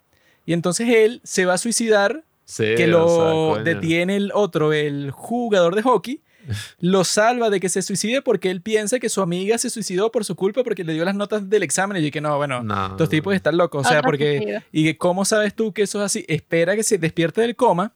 Que eso también fue chistoso porque, bueno, es- es- es- eso del coma es como que la herramienta preferida de todas las novelas así de. Latinoamérica.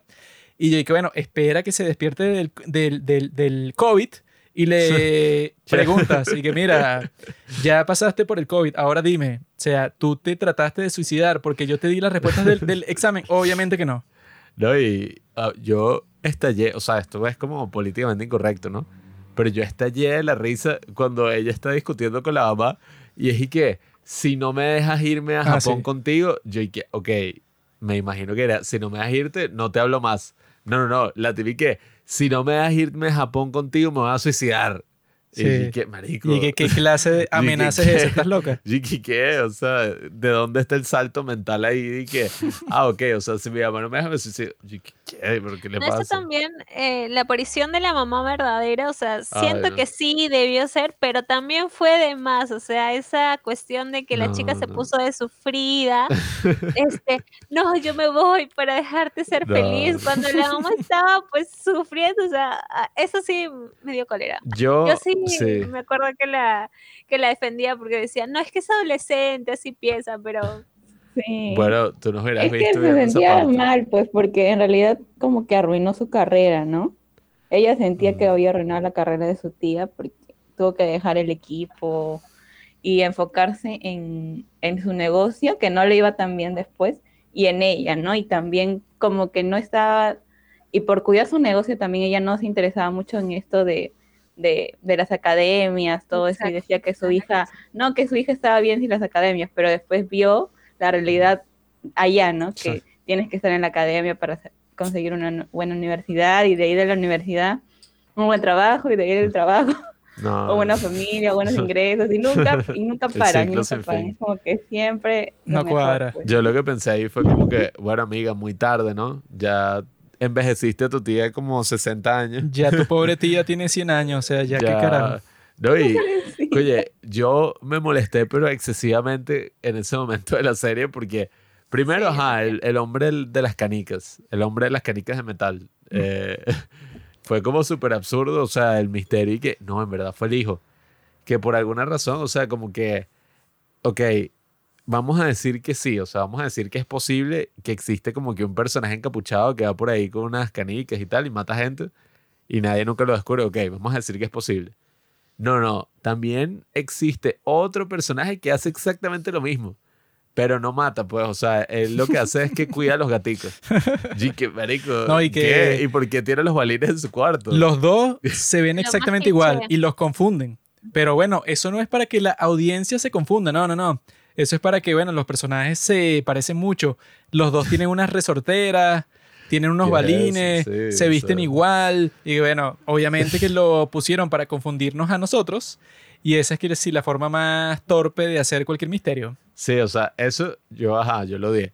Pero yo creo que lo que más odié fue eso, esa parte, ese conflicto que se lo sacaron de la nada, que fue que, no, no, yo voy a Japón. O sea, y que, ajá, pero y el, el- el colegio, o sea, no y te se vas a lo graduar? Y que, sacaron "No". en el último capítulo. Y, no, no, no, no me voy a graduar. Eh, yo voy a, me voy a Japón y voy a vivir en la pobreza y allá veré qué hago si, eh, no sé, me hablo con Sergio allá. Y que, ah, Ay, que o sea, yo de que, Ella misma "Marico, dice que, ¿qué?". bueno, luego de todos los sacrificios que hizo tu tía para que tú tuvieras una buena ed- Sí. educación, para, para que sacaras buenas notas, y que no, pero no me importa, o sea, yo me voy para Japón porque mi madre está aquí, yo, bueno, yo cuando vi eso, yo pensé que, bueno, ella quizá está diciendo todo eso para manipular a su madre Para biológica para que se vaya. Porque ella sabe que la tipa está ahí, bueno, eso, para buscar dinero, que le pide a Choi Chiyol dinero prestado, o sea, como que ella es- está ahí por interés, no le importa más nada. Entonces yo pensé que, ah, no, claro, ella está engañándolo a ella en público, pero en privado le va a decir a su tía y a todos los demás que ella solo lo está diciendo para que ella se vaya. Pero no, o sea, ella crea un drama y que no, ahora ella lo está diciendo en verdad. Y entonces le está diciendo a su tía que no, bueno, que yo me quiero ir.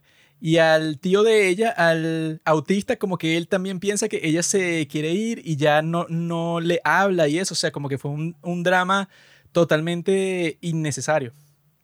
Todos se dejaron de hablar. O sea, Sí. no querían hablarse. Este, a mí me dio pena porque este, su tía, eh, que cumplió el rol de madre, que eso, esa parte sí me gustaría resaltar porque es una gran, o sea, o es una de los personajes, digamos, bueno, como le dije a ellos, ya tenemos para el post del Día de la Madre, porque es una buena, o sea, dejó todo para cuidar a su hija, o sea, creo que a su La sobrina. mejor madre del mundo. Entonces, eh, ¿no? Eh, ella estaba listando su maleta y la otra, este, te mete algunas cosas más, ¿no? Lo necesario, total, y no, Sí. no, y no la dejaba hablar y No. insistía en irse, o sea, yo decía, Es inmadurez. pues. Sí, o sea, yo estaba ahí que "Pues, maldita adolescente ingrata después de todo lo que hice Sí. por Ah, ti. no. O sea, Lo, ¿Qué? lo peor del mundo es cuando la tía lleva a la mamá a comprar todas las cosas que le, que le gustan a ella, a Hiei, Mm. que es que no, bueno, ella como que le gusta exactamente este producto para maquillarse y le gusta exactamente esto y solo toma eso, no sé, de este té y tal. Y entonces, bueno, se los pongo todos en la maleta porque como ella se va, bueno, para que tenga como que todos los recuerdos y eso. Y cuando la chica se da cuenta, actúa como la hermana menor, esa la de Little Women, que es y que no, bueno, tú compraste todo esto, pero devuélvelo. No me importa que lo hayas comprado, porque esa porquería yo no la quiero y yo no me la voy a llevar y yo nunca te pedí a ti que compraras nada. Y que bueno, eso es que sí, el peor irrespeto que tú le puedes hacer a esa persona, porque la tipa pasó todo el día comprando eso para ti. no. Y cuando lo traes y que yo no lo quiero, y que bueno, tú sabes todas las cosas que me gustan a mí, todo lo que yo uso todo el tiempo y tú me lo compraste, pero sabes que devuélvelo porque no lo quiero. Y que bueno, esto Ya es como el tío. muy o sea, grosera. yo que no, o sea, yo a ti no te hablo y yo creo que el problema, o sea, la razón por la que eso fue así, primero, yo creo que eso fue como absurdo que lo hayan introducido ya al final. O sea, fue como que, mira, un episodio final usualmente es como para que sea el cierre de la historia de todos los personajes, o sea, tranquilamente. Y que uno pueda como que, ah, recordar y, oye, qué loco, o sea, mira todo el camino que han Todos los estos carajos y buenos momentos y eso. Pero no, o sea, decidieron meter este conflicto ahí ya al final de la serie que yo como que, si esta tipo se va a Japón, rompo el televisor. O sea, ya estaba como que Yo ya. estuve a No. punto de apagar el televisor porque yo dije, ¿qué te vas a ir tú 2.0? yendo a Japón? ¿Y qué vas a hacer tú a Japón? Nada. Sí, fue como la sensación, como dice Daphne, ¿no? Con Snowdrop, que yo dije, ¿por qué actúan tan estúpidamente? O sea, yo creo que la razón de eso no fue que eso en sí estaba mal, o sea, esa situación en sí estaba mal. Probablemente, ajá, o sea, llevaba toda su vida, bueno, gran parte de su vida sin ver a su madre, se siente culpable, todo esto. El problema es que la madre, o sea, o al menos el personaje de la madre, es extremadamente detestable. O sea, es como que no tiene ni una buena cualidad. O sea, todo es y que la tipa lo que está es buscando robar o es un maldito, o sea, no sé, un fastidio, pues. O sea, ella y que no, me voy a quedar en el sofá y que, o sea, en vez de quedarse en el sofá y que no, me voy a agarrar la Ah, habitación no, bueno, esta de la eso. tía. Y que, Cuando le marico. preguntan todo eso, que fue que no, bueno, yo me tengo que quedar en un cuarto, no en un sofá. Y el autista le dice que, bueno, duerme en mi cuarto y yo duermo en el sofá. Y entonces. Y es que no, yo no voy a dormir en tu cuarto, que es todo feo, yo tengo que dormir en el cuarto principal. Y dije, ¿qué? O sea, o sea, que la escriben para que se vea como la persona más detestable del mundo. Desde que Sí. aparece en el hospital. O sea, yo estaba y que a mí me aparece una caraja así después de estar ausente tanto tiempo y yo le agarro las maletas y que, amiga, Que bueno, tú tú... no eres Y de haberte, pues de una y otra manera arruinado la vida. Bueno, no Sí. arruinado como tal, pero, Sí, pero o sea, estancado completamente, ¿no? O Sí, bueno, ella cuidó a su hija como por 10 Responsabilidad años. primero de ella. Sí. Y- Sí, y o sea, ella cuando, cuando vuelve no muestra ningún tipo de gratitud, Arrepentimiento. sino que Sí. dice que no, bueno, sí, yo soy su madre verdadera. Y yo dije, ¿qué? ¿Qué No. madre verdadera? Tú no eres nadie. Si eso lo hubieran hecho un poco más atrás en la serie y quizás hubieran escrito mejor el personaje, o sea, quizás hubiéramos podido ver y que, ah, bueno, pero es que ella era muy, no sé, inmadura, cuando tuvo a Lee, ah, o sea, cuando la tuvo a ella, o qué sé yo. O Sí, sea, o sea, que le den problema, tal. alguna razón para su comportamiento. No hay que no, bueno, ella es así porque es una desgraciada, pues. Quizás uno dice como que, ah, bueno, o sea, entiendo como que, nada, o sea, quizás ella tuvo una, tiene una conversación con Heidi y que, ah, ya entendí por qué me abandonaste, o sea, algo así, pero no, la maldita Bueno. niña ingrata, o sea, la típica, no, bueno, eh, yo me voy para el coño y que, ajá, pero tú no querías estudiar no sé qué y todo. Medicina. Ellos estudiaron medicina. Ajá, y que tú no querías estudiar medicina y que, sí, pero yo Pero no me importa a ya. Japón y bueno, no sé, o sea... Eso dio más cólera, que se prácticamente se uniera a una persona que también era detestable. O sea, Sí, se comportó no, igual. ah. O sea, y No, eso puede, o sea, yo repulsivo. con este conflicto creo que se comunica perfectamente cómo son casi que todos los otros conflictos de esta serie. Porque es como que, bueno, pasa todo ese drama que es que, bueno, ¿qué es lo que va a pasar? Porque al parecer ella se va del país y eso va a destruir toda la dinámica de la familia que llevamos conociendo desde el principio. Y hay que, no, bueno, llega un punto en donde la mamá se da cuenta que lo que ella está haciendo está mal y les deja una carta y se devuelve para Japón sin decirle a nadie ya. O sea que el conflicto se resuelve solo. Nadie tiene que hacer nada, todo el drama que estaba pasando ya no importa porque ella ya se fue. Y eso pasa todo el tiempo, eso pues porque yo me sorprendí cuando ustedes dos dijeron mm, como que las cosas que les gustaron y las que no les gustaron de la serie, porque parece que por primera vez estamos en una consonancia. O sea, hemos coincidido en lo que ustedes histórico. dijeron. Aplausos, aplausos. Segundo momento histórico. Pero el primero fue el, el otro podcast. Ah, el de 25-21. ¿Qué fue lo que nosotros dijimos? Fue que yo dije que Daphne al final tenía razón. Tenía razón. Lo Ay, cual, lo, cual, nunca lo he olvidado. lo cual no voy a volver a decir nunca más. Pero Vas a ver que sí.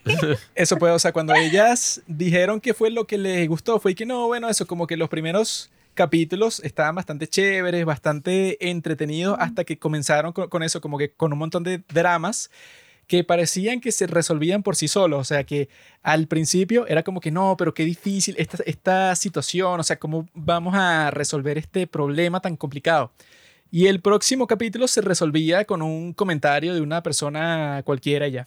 Y eso fue lo, que, lo mismo que yo sentí, porque eso yo pensé que los primeros ocho capítulos son bastante buenos. ¿Por qué eso? Porque ahí están desarrollando toda la historia que vamos a ver por toda la serie, como esa, pues, o sea, como cuando te muestran ese flashback en donde esta chica está huérfana, pues, o sea, que, sus que sus padres la abandonaron cuando era muy joven, cuando ella está como que en el preescolar y ella se da cuenta que todas las niñas de su salón, eso las va a buscar su mamá, mientras a ella la va a buscar su tía. Entonces ella se siente mal porque cuando todo el mundo sale y que no, mamá, hola y eso, ella y que no, bueno, mi tía, o sea, se siente así como que fuera del grupo. Y ella decide junto con la profesora que la va a llamar mamá para no sentirse eso, pues, o sea, como que discriminada. Y luego, al final de toda la serie, como que hay como una conexión con eso, pues, en, en donde ella vuelve a llamar mamá a esta Lloremos. señora. Lloremos. Sí, o sea, esa- Muy emotivo esa parte. esa conexión estuvo muy cool porque fue eso, pues, o sea, que eso, como que el, tra- el trauma principal que tenía ella de niña se resuelve, porque por fin, bueno, eso, pues, como que consolidó todo, o sea, que eso se vio como que en varios puntos distintos de la serie, en donde ella cuando tenía como que un problema o se sentía mal con respecto a su tía, la llamaba tía. Mientras que cuando les, les va todo bien, todo, todo chévere y que, "Ay, bueno, mamá, que voy a comprar tal cosa. Entonces eso pues, o sea, como que ellas tienen esa relación bastante complicada, pero es como que el núcleo de toda la serie, pues, ellas dos. Y eso estuvo muy chévere y es lo que te presentan, pues, o sea, con esos flashbacks, que es como que, bueno, ella tuvo que dejar atrás toda su vida, su carrera como deportista, todos sus sueños y eso, pero que ella no siente un resentimiento con ella porque, bueno, porque la niña no tenía ninguna otra opción, pues, o sea, la desecharon y e- ella se encargó de ella, pero porque no tenía otra opción. Y eso se combina con lo que pasa creo que en el capítulo 7 o 8, en donde por fin ese Choi Chiyol se da cuenta, bueno, que una de las razones principales por las que le gusta esta mujer del Bangchan es porque ella es la hija de la señora, bueno, que le salvó la vida y que lo ayudó y eso, o sea, que esa parte para mí creo que es la mejor de toda la serie, cuando llegan a eso, pues al restaurante cuando, se, cuando los dos están frente al restaurante ese que él iba todo el tiempo. Eso que él lo recuerda con mucho cariño, porque cuando no tenía ni dinero ni nada, él iba para allá y le daban comidas gratis. Entonces él cuando se, se da cuenta que, bueno, que eso pues, o sea, que la mujer que él como que le gusta y no sabe por qué, es la hija de la señora que le salvó la vida esa era como que la parte principal de la serie, que yo creo que la razón por, por la que se inventan otro drama es porque ya todo está muy resuelto, como que para el capítulo 8, 9 y 10 ya ahí tenían casi todos los problemas de, la serie resueltos, desde el principio como que todos los conflictos. Em, así que bueno, que si a Choichi Yol en realidad le gusta la protagonista, eso se resolvió bastante rápido. Que sí que bueno, eso puede, o sea, que si la muchacha que si va a ver las clases particulares, que si va a ser la mejor del salón, todo eso se, resuelve muy rápido. Entonces cuando él, eso pues cuando están frente al restaurante ese, y entonces hay, hay como que una toma del rostro de Choi Chi-yol cuando él se da cuenta de todo, ¿no? Y esa fue la parte preferida para mí de toda la serie. Cuando él así, o sea, que ese actor es, muy cool, pues, o sea, es genial porque él así, pues, o sea, con la expresión que él pone cuando se da cuenta de eso, yo creo que ahí era como que, bueno, como que el clímax de la serie pasó en el capítulo 8, porque eso, eso casi siempre, los dramas lo dejan para el final. O sea, que él ya se hubiera enamorado de ella y ya, bueno, cuando ya son novios y como un montón de cosas más, es que él, bueno, se da cuenta de la relación así como que histórica que ellos han tenido. Sí, que al principio fue todo un show y que no, ¿cómo es posible que ella me guste? Y fue al psicólogo y entonces y que no, es que claro, tú no tienes vida social eh, y no conoces como otra gente. Entonces. Solo la ah, conoces a ella. sí, entonces es que no, vete a y tencitas y tal, y tiene todo ese aroma con la pianista. A mí al principio no me caía también Choi Chillol. Dígame cuando le llevó la comida al trabajo. Ah, sí. Eh, bueno, no sé, la protagonista. Y el tipo y que, no, estoy trabajando. y que fuera no hace falta, ¿para qué la trajiste? Devuélvete. Y, la, tipa con las bolsas así, y que no, fuera de aquí. Hubo dos momentos así que molestaron a ese y bueno, y el, yo me quedé que este maldito cuando se va revelando que el asistente en verdad es como que el malo, ¿no? Es el tipo este que ha asesinado gente y está como obsesionado, yo diría que pseudo enamorado. es su ídolo. Eh, con está todos los como yo con Minji, algo así. o sea que el tipo, se infiltró prácticamente en la vida de su ídolo, eh, que es como raro. Su ídolo es un profesor de matemáticas, pero bueno, Julio Profe, vaina. Ah, enfermo. Eh, sí, o sea, yo quiero. Pero entonces nada. Eh, cuando sale que la tipa le lleva la comida al trabajo y el tipo lo bota. Y que este hijo de ah, puta y que ahí está, o sea... Lo bota directo a la basura sin importarle nada así, y bueno. Eso fue como también gracioso de la serie, cuando te demuestra así después de la mitad de la serie que, ah, no, este personaje como que es malo.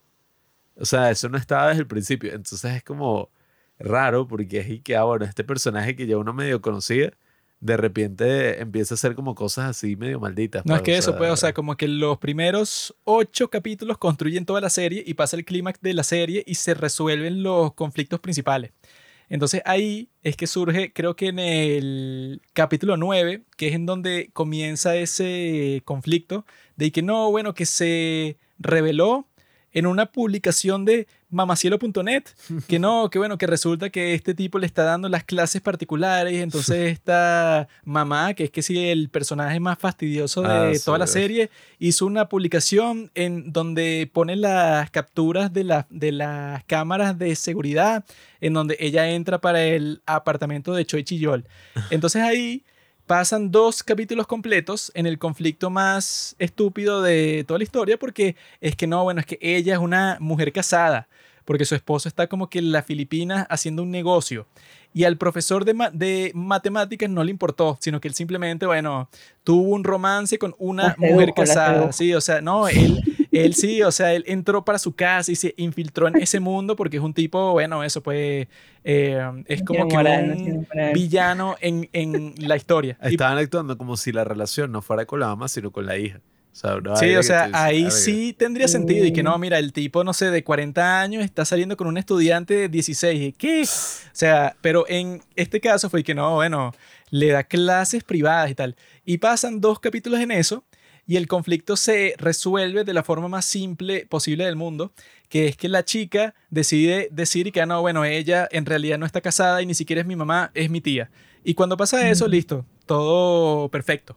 Y- también me desesperó. sí. Sí. No, es que eso, para el Capítulo... restaurante estaba vacío. Exacto, Sí. ¿no? O sea, como- como que tienen las peores consecuencias del mundo porque a Choichi Yol como que lo van a despedir y el restaurante de ella como que se va al fracaso completo, o sea, como que todo se está desmoronando completamente y solo hace falta que la muchachita esta diga que, bueno, ella es mi tía y ya. Entonces eso puede, o sea, como que pasa mucho tiempo como que pretendiendo que el conflicto es muy difícil de resolver y que no, ¿qué vamos a hacer? Porque ahora todo el mundo piensa que tú eres un adúltero y que ella te sedujo y te está haciendo unos favores sexuales para que tú le des clases privadas. O sea, es así como que una, una historia súper dramática. ¿Cómo la vamos a, a resolver? Y pasan un montón de tiempo en eso.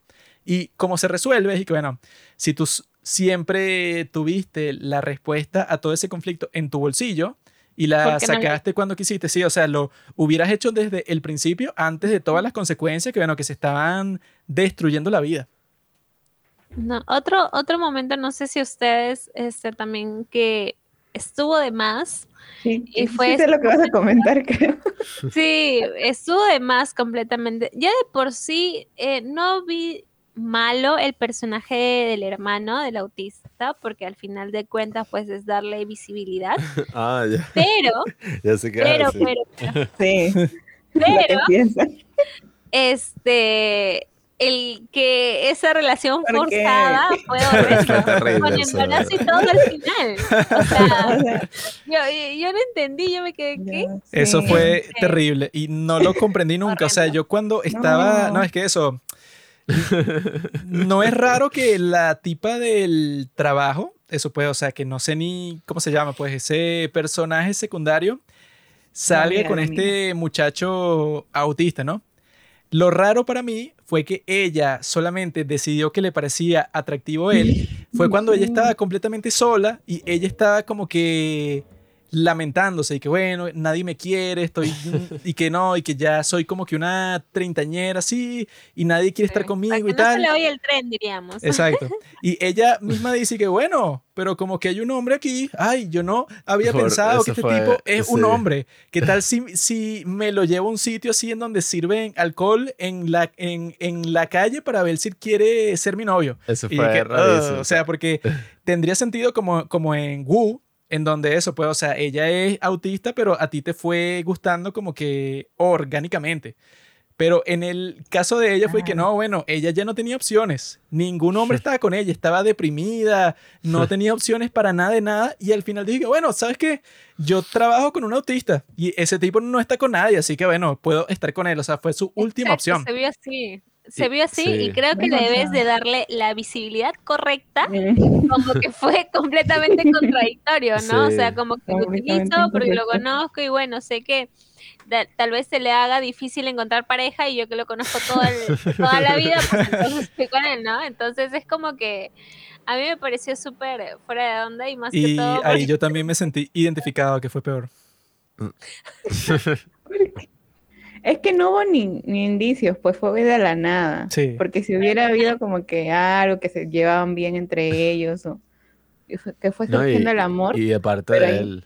O sea, a mí lo que más me perturbó fue como de parte de él. No había ninguna señal, sino yo que yo fue como sentía que, que, ah, o sea, le estaba presionando. Sí, o Sí, sea, o sea que a, Prácticamente. a él obviamente nunca le gustó ella. Cuando le confiesa eso, él dice que asqueroso. De una, o sea, ese es su instinto. Y es como que, bueno, o sea, es como que ella sí, o sea, lo estuvo presionando, pues. Como que no, Mm, bueno, los dos est- est- sí. estamos juntos, estamos cerca, somos compañeros de trabajo. Y, ajá, y esa es la única razón. no, y fue como que, fue como que los dos reflexionaron, pues, tanto él, él dijo como que, oye, yo no Me voy a quedaron conseguir a otra así tan fácil, ya que, Lo voy a agarrar ya. Sí, o sea, eh, dos se lanzaron. esa sí fue la historia ni siquiera secundaria, terciaria más rara que yo he visto en un drama Más coreano en toda la historia. La relación Sí, menos también. romántica. Exacto. Y que bueno, no, me queda más nadie, o sea, ¿qué importa? No tuvo nada de romance, no. No se entendió y al final el que está embarazada. no. ¿Qué? ¿Qué? Es ¿Que ¿Está embarazada? no. ¿Cuándo, Sí, quedó ¿cuándo embarazada. dicen No eso, vale, muchachas? No, sí, cuando está en el mostrador atendiendo, Sí, sí. es como que ella tiene un antojo, Ajá. ¿no? Y Ah. tiene un antojo. Ah. Entonces, este, las What? clientes le dicen, este, ah, no le dicen cuántos meses, pero le dicen, ah, mira ya. Y es así como que sonríen así Ay, como que- ¿cómo yo no me di cuenta de eso? Yo no tenía la más mínima idea de eso. Sí. No, es que lo dejaron así superficial, nunca dijeron Mm. embarazo como ¿No tal. te pero imaginas sí que como que- la embarazó, pero, o sea, no se casaron ni nada, sino que Ajá, no se el mismo día que tomaron, una vaina así. Madre soltera ahora.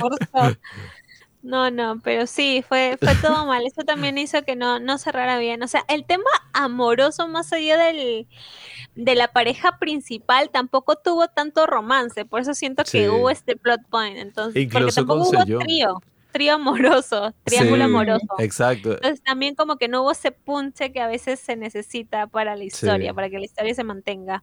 Ese otro triángulo único- amoroso no, no cuadró tampoco tanto. El de El los triángulo de muchachos del hija. colegio. Ajá. Ajá. Ah, no, bueno, ese fue que sí el más decepcionante de todos.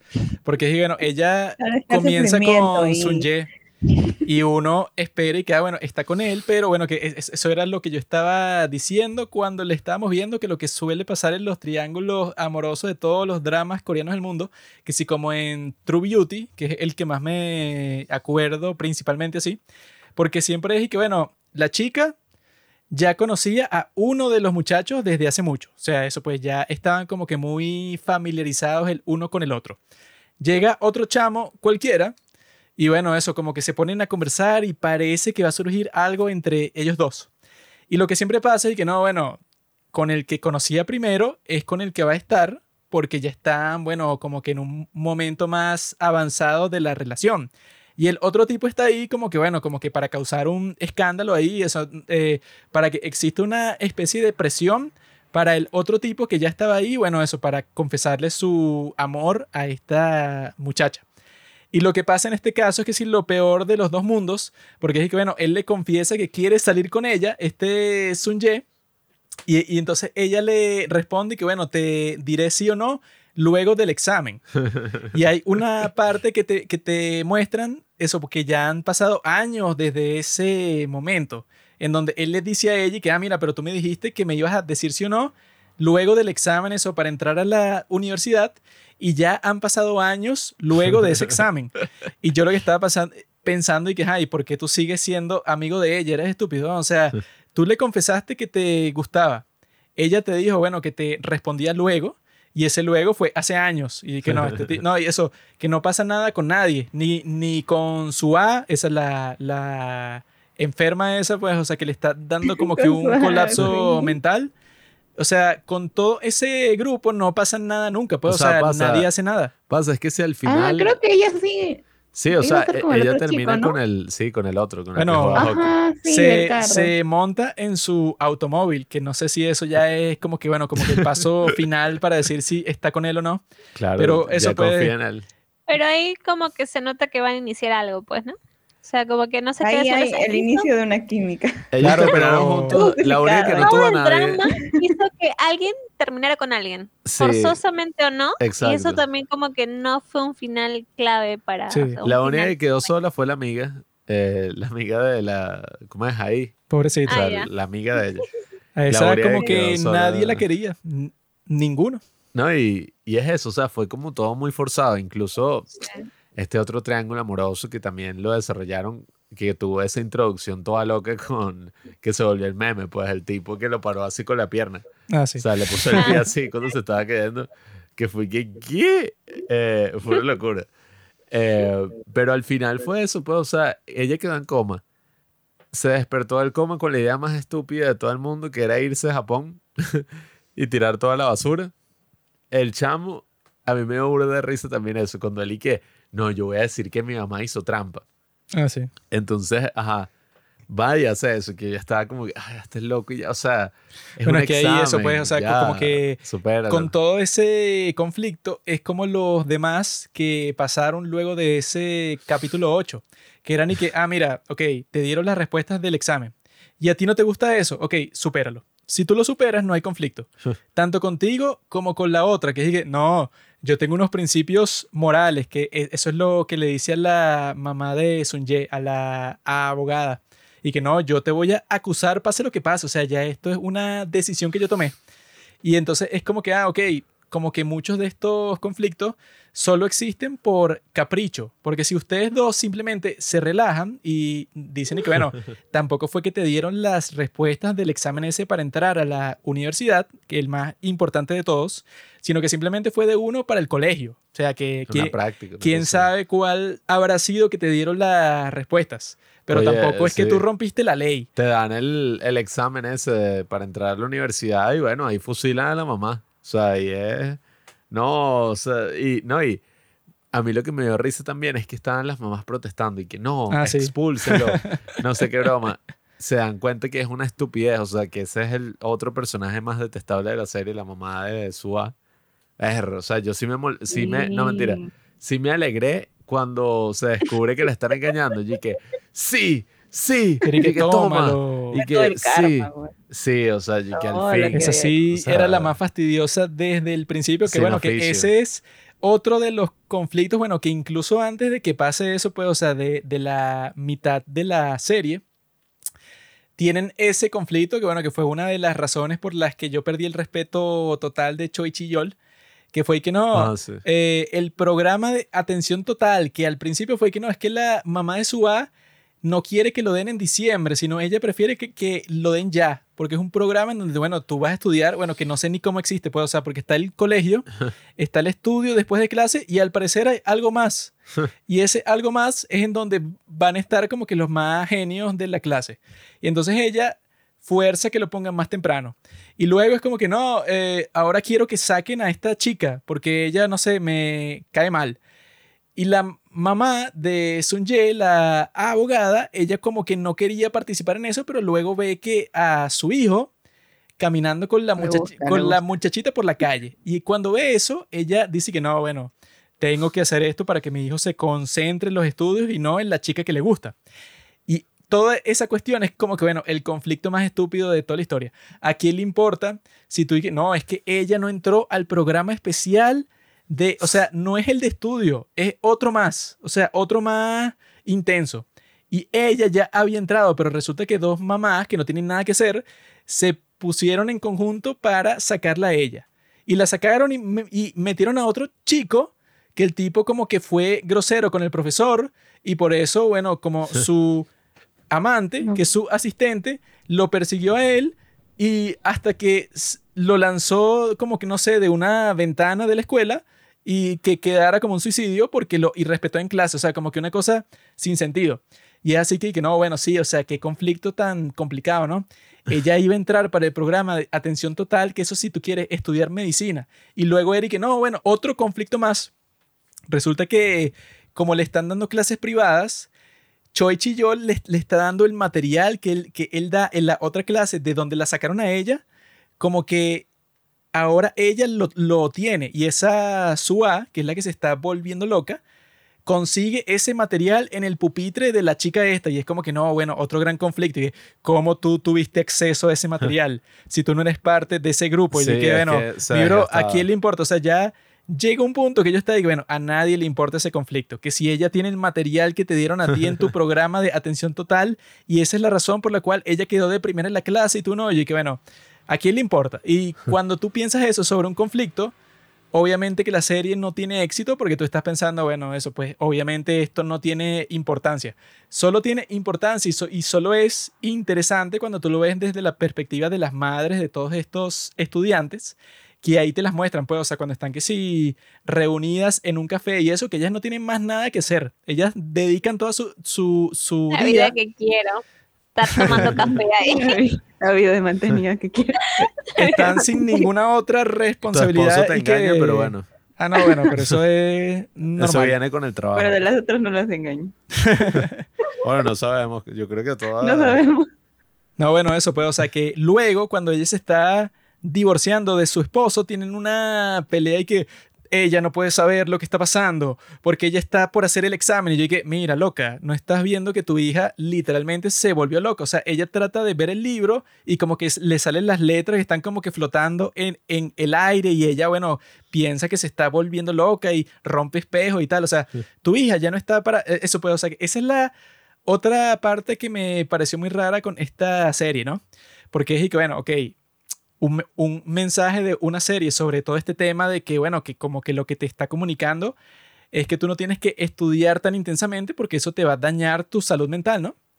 Ese parece que es el mensaje. Pero luego, al final, es que no, bueno, pero Suá como que superó todos esos problemas de que se estaba volviendo loca y está en el mismo sitio que los demás. O sea, como que al final no la afectó tanto. O sea, ella como que se sintió mal un tiempo. Tenía como que unas fantasías raras de que iba a lanzar a GI por la ventana, pero bueno, ¿qué importa? O sea, como que nunca reaccionan a eso.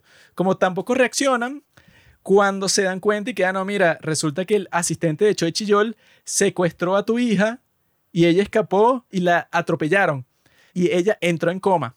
Pero como e- el tipo se suicidó cuando ella estaba en coma, ¿verdad? Luego de que pasa todo eso, nunca tienen una conversación con Hei, con la que estaba en coma, y que mira, pero explícanos cómo es que este tipo te, te secuestró y cómo fue eso que tú te escapaste.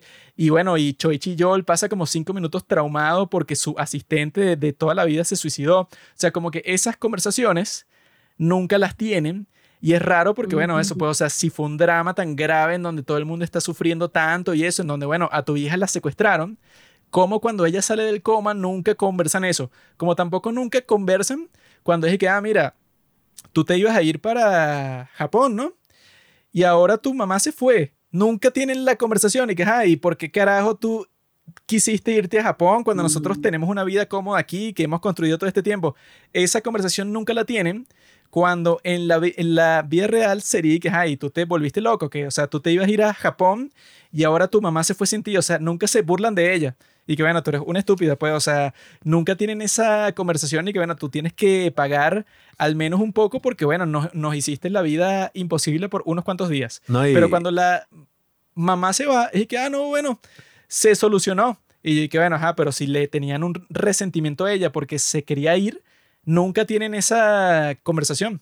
Si estamos hablando de momentos así, yo creo que el más destacado de todos es cuando es y que, ajá, el profesor tiene una alumna de lentes que como que... Me leíste la mente, Sí, me o leíste sea, la mente. Y que La está enamorada acosadora. y tal. Y de repente Sí. como que, ajá, le lanzan un balín en la cabeza y ya, o sea, más nunca y que, ay, ya no vino más y que, ah, sí. Y que, ah, Como que ¿qué- la- ¿qué, ¿Qué pasó? Mataron y nadie sabe por qué, bueno, ¿qué importa? Sí. O sea, yo me quedé como que, que murió, la desaparecieron, o sea, ¿qué? O sea, incluso como así fue con el profesor y que el profesor se muere, ¿no? Uno de los profesores de la academia se muere. Y como que no aparece Ah, por tres sí, capítulos sí. y nadie habla de eso. Y de repente no, él no ha aparecido más. Y dije, ¿qué? Y dije, marico, qué mentira cuando esos coreanos, bueno, por lo que uno ve en la serie, falta un día al trabajo y no joda, o sea, la locura. O sea, pero no, el tipo desapareció así como por tres días, pues, o sea, nadie nunca Ah, bueno, y que eso, Ah, se murió. que a ti te muestran como para engañarte que el tipo que lo mató fue el hermano de Sun Ye. Como ese tipo todo raro que se pasaba todo el día en su cuarto. Hay un plano que... Muy que también. sí, no, hay, hay, hay un plano que te muestran del tipo con una resortera así que como que le va a lanzar un balín a ese profesor. O sea, pero es, o sea, que te Mm. están mostrando que fue él. Y Sí. luego es y que no, no, no, no fue él. Él solo vio lo que pasaba. Fue el asistente el que lo mató y él es el testigo. Y que, ay, ¿por qué me mostraste un plano del tipo con la resoltera echándola para atrás como si iba a matar al profesor? O sea, como que te engañan de una forma muy torpe. Sí, y también algo, creo que en realidad lo no lo dicen porque no lo comentan, y así es como que la sociedad coreana hay cosas que no comentan. Sí, lo, lo decíamos con Daphne, por ejemplo, en un documental de Super Junior también, ellos tuvieron que pasar muchas cosas y muchos conflictos y también muchos grupos de K-pop pasan por conflictos de los cuales de ahí no se comenta nada más, no lo dicen nada más, no lo expresan. Entonces como que nadie dice nada y ya no se comenta de eso, ¿no? Entonces Mm, estos Como que casos se también- guardan todos los traumas y eso. Claro. Ajá, y como es, es asociado a la salud mental o a veces es conflicto de algún accidente o de alcohol o de drogas, entonces es como que no, no, de eso no se habla. Entonces, es más que todo, creo que es por, e- por ese cambio es lo que se ha, se ha plasmado en el drama. Y algo que también quería mencionar era que eh, yo lo había comentado en, en el podcast que va a salir, no sé si saldrá el nuestro antes o Va a después. ser el suyo primero. El suyo. nosotros va a Tenemos el cine primero. cine y webtoon luego y luego drama recién. Y, y, este, bueno, lo van a ver antes, después lo voy a volver a decir en el podcast, que había una, o sea, habían varios estudiantes y había una época de exámenes, no me acuerdo en qué capítulo es, y la, la chica literalmente se desmaya, se Ah, sí, sí, desmaya sí. del cansancio así, Sí, fue como y que. como ah, que el bueno, profesor ok. la ve, Siw- Siwon, la ve y dice, ¡ay, ya! O como que, ¡ay, ya! Sí, fue como lo más normalizado". normal del mundo. Y que, ah, mira, se Sí. desmayó. Es que está en exámenes y ha tomado muchas bebidas que le hacen daño. Que no Sí, sí. Listo. Yo digo. Tampoco quiero que, que me, o sea, que me cambie todo la, la- el discurso que hay o, o que eh, haga de superhéroe y quiera cambiar todo el estándar coreano y toda la educación, pero no hubo ninguna reacción más de Sí, decir, sí. ay, no, es porque ya. Y que bueno, las el- cosas así pasan todo el tiempo, ¿no?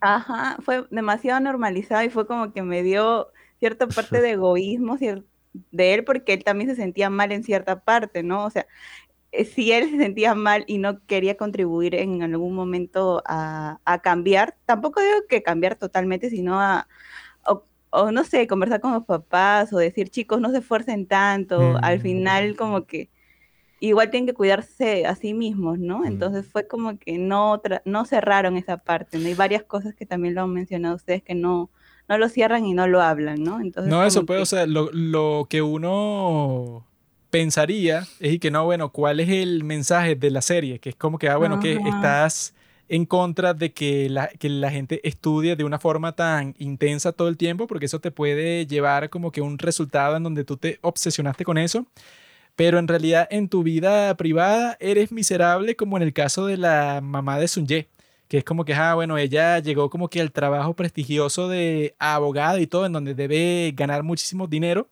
pero ella claramente es miserable. Pero, es, pero la serie como que nunca llega hasta, hasta ese clímax, que es que, ah, bueno, ok, pero, o sea, ¿qué es lo que tú estás tratando de decirnos con todo esto? Como que nunca llega a nada claro así, porque al final todos los personajes, tanto los buenos como los malos, todos están apoyando ese sistema. No hay ningún Exacto. personaje que se que mira, todo esto no, no tiene sentido. O sea, ¿para qué vas a estudiar tanto como un loco? Porque al final no importa, porque cuando entres a la universidad vas a tener que estudiar más duro y cuando trabajes va a ser todavía Sí. más duro. O sea, como que esto Trabajar no tiene fin. Que uno En- pensaba que ese iba a ser el hermano de, de este, pues el tipo que andaba encapuchado. Eh, el hermano de Sun, ¿cómo es? Sun Jae. Sun Eh, él creía que iba a ser el hermano, bueno, ya está, de que, ah, claro, él representa el fracaso del sistema educativo coreano. no, o sea, en verdad, el tipo era como, nada, o sea, él representa Y que no, es un, un tipo tipo, que la raro. Se pues. mamá, la ejército, mamá es insufrible. ejército. Exacto, o sea, Sí. que, ah, no, más bien, se va al ejército y todo se resuelve. O sea, yo dije, nada, aquí el mensaje como que se deformó y No, se bueno, el volvió coreano. psicólogo, dime, el Sí, psicólogo, ¿dónde está? exacto, o sea, Es imagina que- chico ir preso por La asesinar a terapia. alguien. No, bueno, Terapia, por favor. con el mismo Descanso. Sun Ye, que yo lo que pensé de que, ah, mira, él tuvo el trauma de que su mamá le dio las respuestas para el examen y cuando su hermano estaba preso, él dije, no, tú tienes que estudiar más y que no importa que tu hermano está preso, estudia. Entonces yo pensé que, bueno, que Sun Ye que abandonó el colegio, yo pensé que no, bueno, él es el que se va a salir del sistema, porque él va a decir que no, Sí. bueno, si el estudio es una cosa tan terrible, que bueno, que incluso cuando mi hermano está preso, mi mamá me dice que no, pero olvídate de tu hermano, tú simplemente estudia. Se iba a salir del sistema y se iba a volver un político así Yo, influyente. iba a sí, o sea, cambiar yo, yo pensé que el tipo se iba a salir de todo, pero luego en el próximo corte es y que no, bueno, él está estudiando con Hei, como si nada y es parte del mismo grupo de amigos y todos están en la universidad. Y yo dije, ah, pero ustedes no se estaban volviendo locos todos estudiando. O sea, ¿qué fue lo que les pasó? O sea, no tienen que estudiar más ahora que están en la universidad estudiando medicina. O sea, yo creo que Sun Ye no debería haber estado ahí al final, porque bueno, ¿tú, ¿tú qué haces aquí? Tú dejaste el colegio, tu hermano casi se muere, tu mamá se volvió loca para que tú estudiaras, o sea, de todos los personajes, ese era el que se tenía que salir del sistema por completo. Sí, yo, bueno, yo pienso es que eso, la crítica que, que aparentaba eh, Mm. plasmar todo este K-drama, como que al final fue que no, bueno, en verdad, sí, o sea, No era lo mismo. sí, Sí, no fue pasó que nada. no, pero no es tan malo. O sea, tienes que estudiar, pero, o sea, no es tanto. Así, así es la vida, ¿no? Como que es No, tu deber. Y Y, yo es lo que creo, está. creo que en definitiva, o sea, yo hubiera estado cómodo con un K-drama, o sea, como este, durando 12 episodios. O sea, si le hubiera sido como que, ah, bueno, un poco lo mismo que hubiera Business Proposal, pues terminaba la historia de amor, pasaban otras estupideces ahí como, ajá, o sea, para terminar de juntar todo y listo, pues, o sea, siento que también se alargó un poco en esos otros cuatro. Y por eso fue que, como decía Daphne, le metieron como que toda esta acción y todo este misterio y que quién es el asesino encapuchado, será que es el asistente, o sea, una cosa así que yo como que, bueno, yo creí que este era un K-drama sobre el amor, ¿no? O sea, sobre una tipa que se enamora y tal, del tipo. Pero no, o sea, como que se fueron mucho por ese misterio y era raro, o sea, era extraño. O sea, imagínate si eso pasara en, no sé, en Hometown Cha Cha Cha. Y no, bueno, hay un tipo, un asesino en el pueblo, pues. Y el tipo mata, mató a la vieja. Y entonces el bicho se vuelve detective, pues durante un episodio el pana este se vuelve detective y es así, o sea, la película, o sea, el, el episodio estaba hecho como una película de detectives, pues, o sea, el tipo así viendo las pruebas y que, que, así que, ay, lo va a encontrar, no lo va a encontrar, o sea, no sé, no- a mí no me gustó mucho ese aspecto de la serie, honestamente. Sí, de hecho, no, no cuadraba bien con toda la historia que iba desde un inicio, ¿no? Eh, pero recalcando un poco lo que comentaban en cuanto a que Corea del Sur jamás va a aceptar de que toda su cultura en sí, tanto de estudio, disciplina y demás, es, está errónea y que tiene que cambiar, pues eh, eso también, pues obviamente se, se mostró en el, en el drama, ¿no? Que no van a cambiar recios y todo. Recuerdo mucho que comentaron eh, ustedes que en todos los dramas, cuando se van del país, el final, o sea, que se van de Corea del Sur, el final feliz siempre es que vuelvan, ¿no? Sí. Y algo parecido pasó también a- en, en este drama, ¿no? No necesariamente con el viaje, pero sí de que, o sea, a pesar de que estás mal, a pesar de que, bueno, tu vida esté colapsando, eh, igual es Corea del Sur y tienes que seguir con eso, ¿no? Te vas a reponer en un momento. Entonces, eh, obviamente sí, esas cositas y sumándole a lo que ya hemos comentado de las cosas como que, eh, que estuvieron de más o conflictos, pues siento que el drama sí, pues no estuvo como que wow, pero tampoco estuvo tan mal. O sea, yo, yo creo que, yo, ¿cuánto le dimos? Yo le di uno, un 4, creo, un 3. Sí, de creo que cinco. Sí. Sí, qué berro de día. Y qué guau, ¿qué pasó? Pero, Un 3 de pero 10. y No que, me veo tan wow. convencido, sí. no, Sí, No, por sí fue cuatro, creo. mm, yo sí, creo que... 4.8 creo le hice. O sea, que en general fue un drama que, coño, está bien hecho, tiene personajes que dentro de todo son como un poco entrañables, pues, o sea, se acaba el drama y uno todavía se acuerda de los personajes, de todas las cosas. Yo me de acuerdo de momentos. Mi personaje preferido. No, yo prefería ver cómo es a Soa. Sale ahí, sale ahí. Soa también está chévere. Mientras más loca, mejor. No. A mí me pareció interesante, o sea, iba bien, tenía una buena premisa, todo.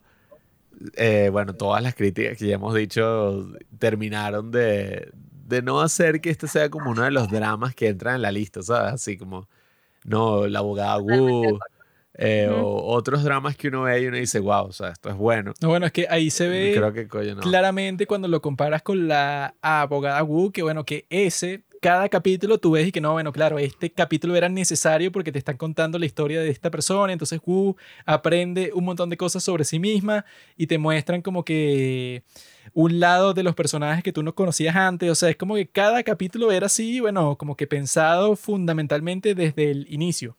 Pero en este es como que no, bueno, eso, sobre todo el último. Que dije, no, ¿qué va a pasar? No. Ella, ella como que se va para Japón. ¿Por qué? Nadie sabe. Y al final no se va. Y bueno, ¿a quién le importa? O sea, es así como que algo aleatorio. Pero yo lo que me quedo de este drama, que bueno, que eso pues, o sea, que a mí lo que me, me pareció es que si tú vas a hacer algo así, que lo hagas al final, eso pues, o sea, cuando tú te des cuenta de que la persona que a ti te gusta era la misma persona, bueno, que es la hija de la señora que te salvó la vida, eso casi siempre lo dejan para el capítulo 14, 15, 16. Pero como eso pasó, si mal no recuerdo, en el 8, entonces ya todas las cosas que pasan, bueno, son como que un poco raras, pues, o sea, porque pasan, creo yo, como dos, tres capítulos en donde Choi Chi-yol se está preguntando y que, bueno, yo creo que esta mujer me gusta, pero en realidad no sé. Entonces voy a hablar con un montón de mujeres cualquiera que yo conozco para ver si el amor que yo siento por ella es real. Incluso cuando se da cuenta de que esta es la hija de la mujer que le salvó la vida, él le dice algo así que no, pero yo no puedo estar contigo porque yo como que tenía afecto por ti, pero solamente por eso. De resto yo no quiero nada contigo. comida. Sí, ¿no? Y entonces hay un como un capítulo completo en donde ellos como que no se hablan y entonces él como que se deprime y ahí es que se da cuenta que cuando no está con ella se siente triste, pero es como que lo alargan y lo alargan y lo alargan por- porque es mentira que si tú te das cuenta de que ella es la hija de la persona que te salvó la vida, es mentira que tú la apartarías. Pero hacen eso para que, bueno, para que tengan como que más historia. Porque el resto de eso, pues, o sea, si tú, eso que esa fue mi parte preferida de toda la serie, cuando le muestran así el rostro de él, que él la está viendo a ella y está como que así como que se le explotó la cabeza porque él no comprende y que, ah, bueno, como yo no me di cuenta antes de que esta es la hija de esa mujer y tal. Y yo creo que el actor que hace de Choi Doyle, eh, no, de Choi Chi-yol, él expresa perfectamente eso solo con la expresión que él pone, pues así de, de que está como que totalmente sorprendido. Esa fue la parte que más me gustó, pero es raro porque la reacción que él tiene es que no, bueno, pero yo no quiero estar contigo, entonces yo voy a ver si salgo con la pianista esa, o bueno, que si hablo con otras mujeres de la escuela en donde yo doy clase, o sea, esa dinámicas que pasan en los capítulos son extrañas porque es que, bueno, como que se ve que están como que alargando mucho la trama, cuando es, bueno, si ya el drama principal era que a ti te gusta esta mujer y que eso ya estaba completamente listo como para el capítulo 10. Ya era como que, bueno, ya estos se, se gustan y no hay forma de que se separen. Tienen uno que otro problema con su relación, pero en realidad ya están casi listos. Bueno, que esa sí fue la parte que me gustó mucho, que fue cuando ellos se proponen matrimonio el uno al otro. Que bueno, que independientemente cada uno como que compró su anillo por su lado. Eso estuvo chévere, pero eso pues, o sea, que lo dejan todo lo romántico al segundo plano cuando ese era todo el punto de la serie. O sea, ya como que por mucho tiempo se concentran y que no, pero el asesinato, quién fue quien lo hizo y no, y los policías que, est- que están investigando para ver si el tipo de los balines es el muchacho este o es el, o es el otro. Toda esa parte de la historia me pareció que estuvo eso, pues forzada ya.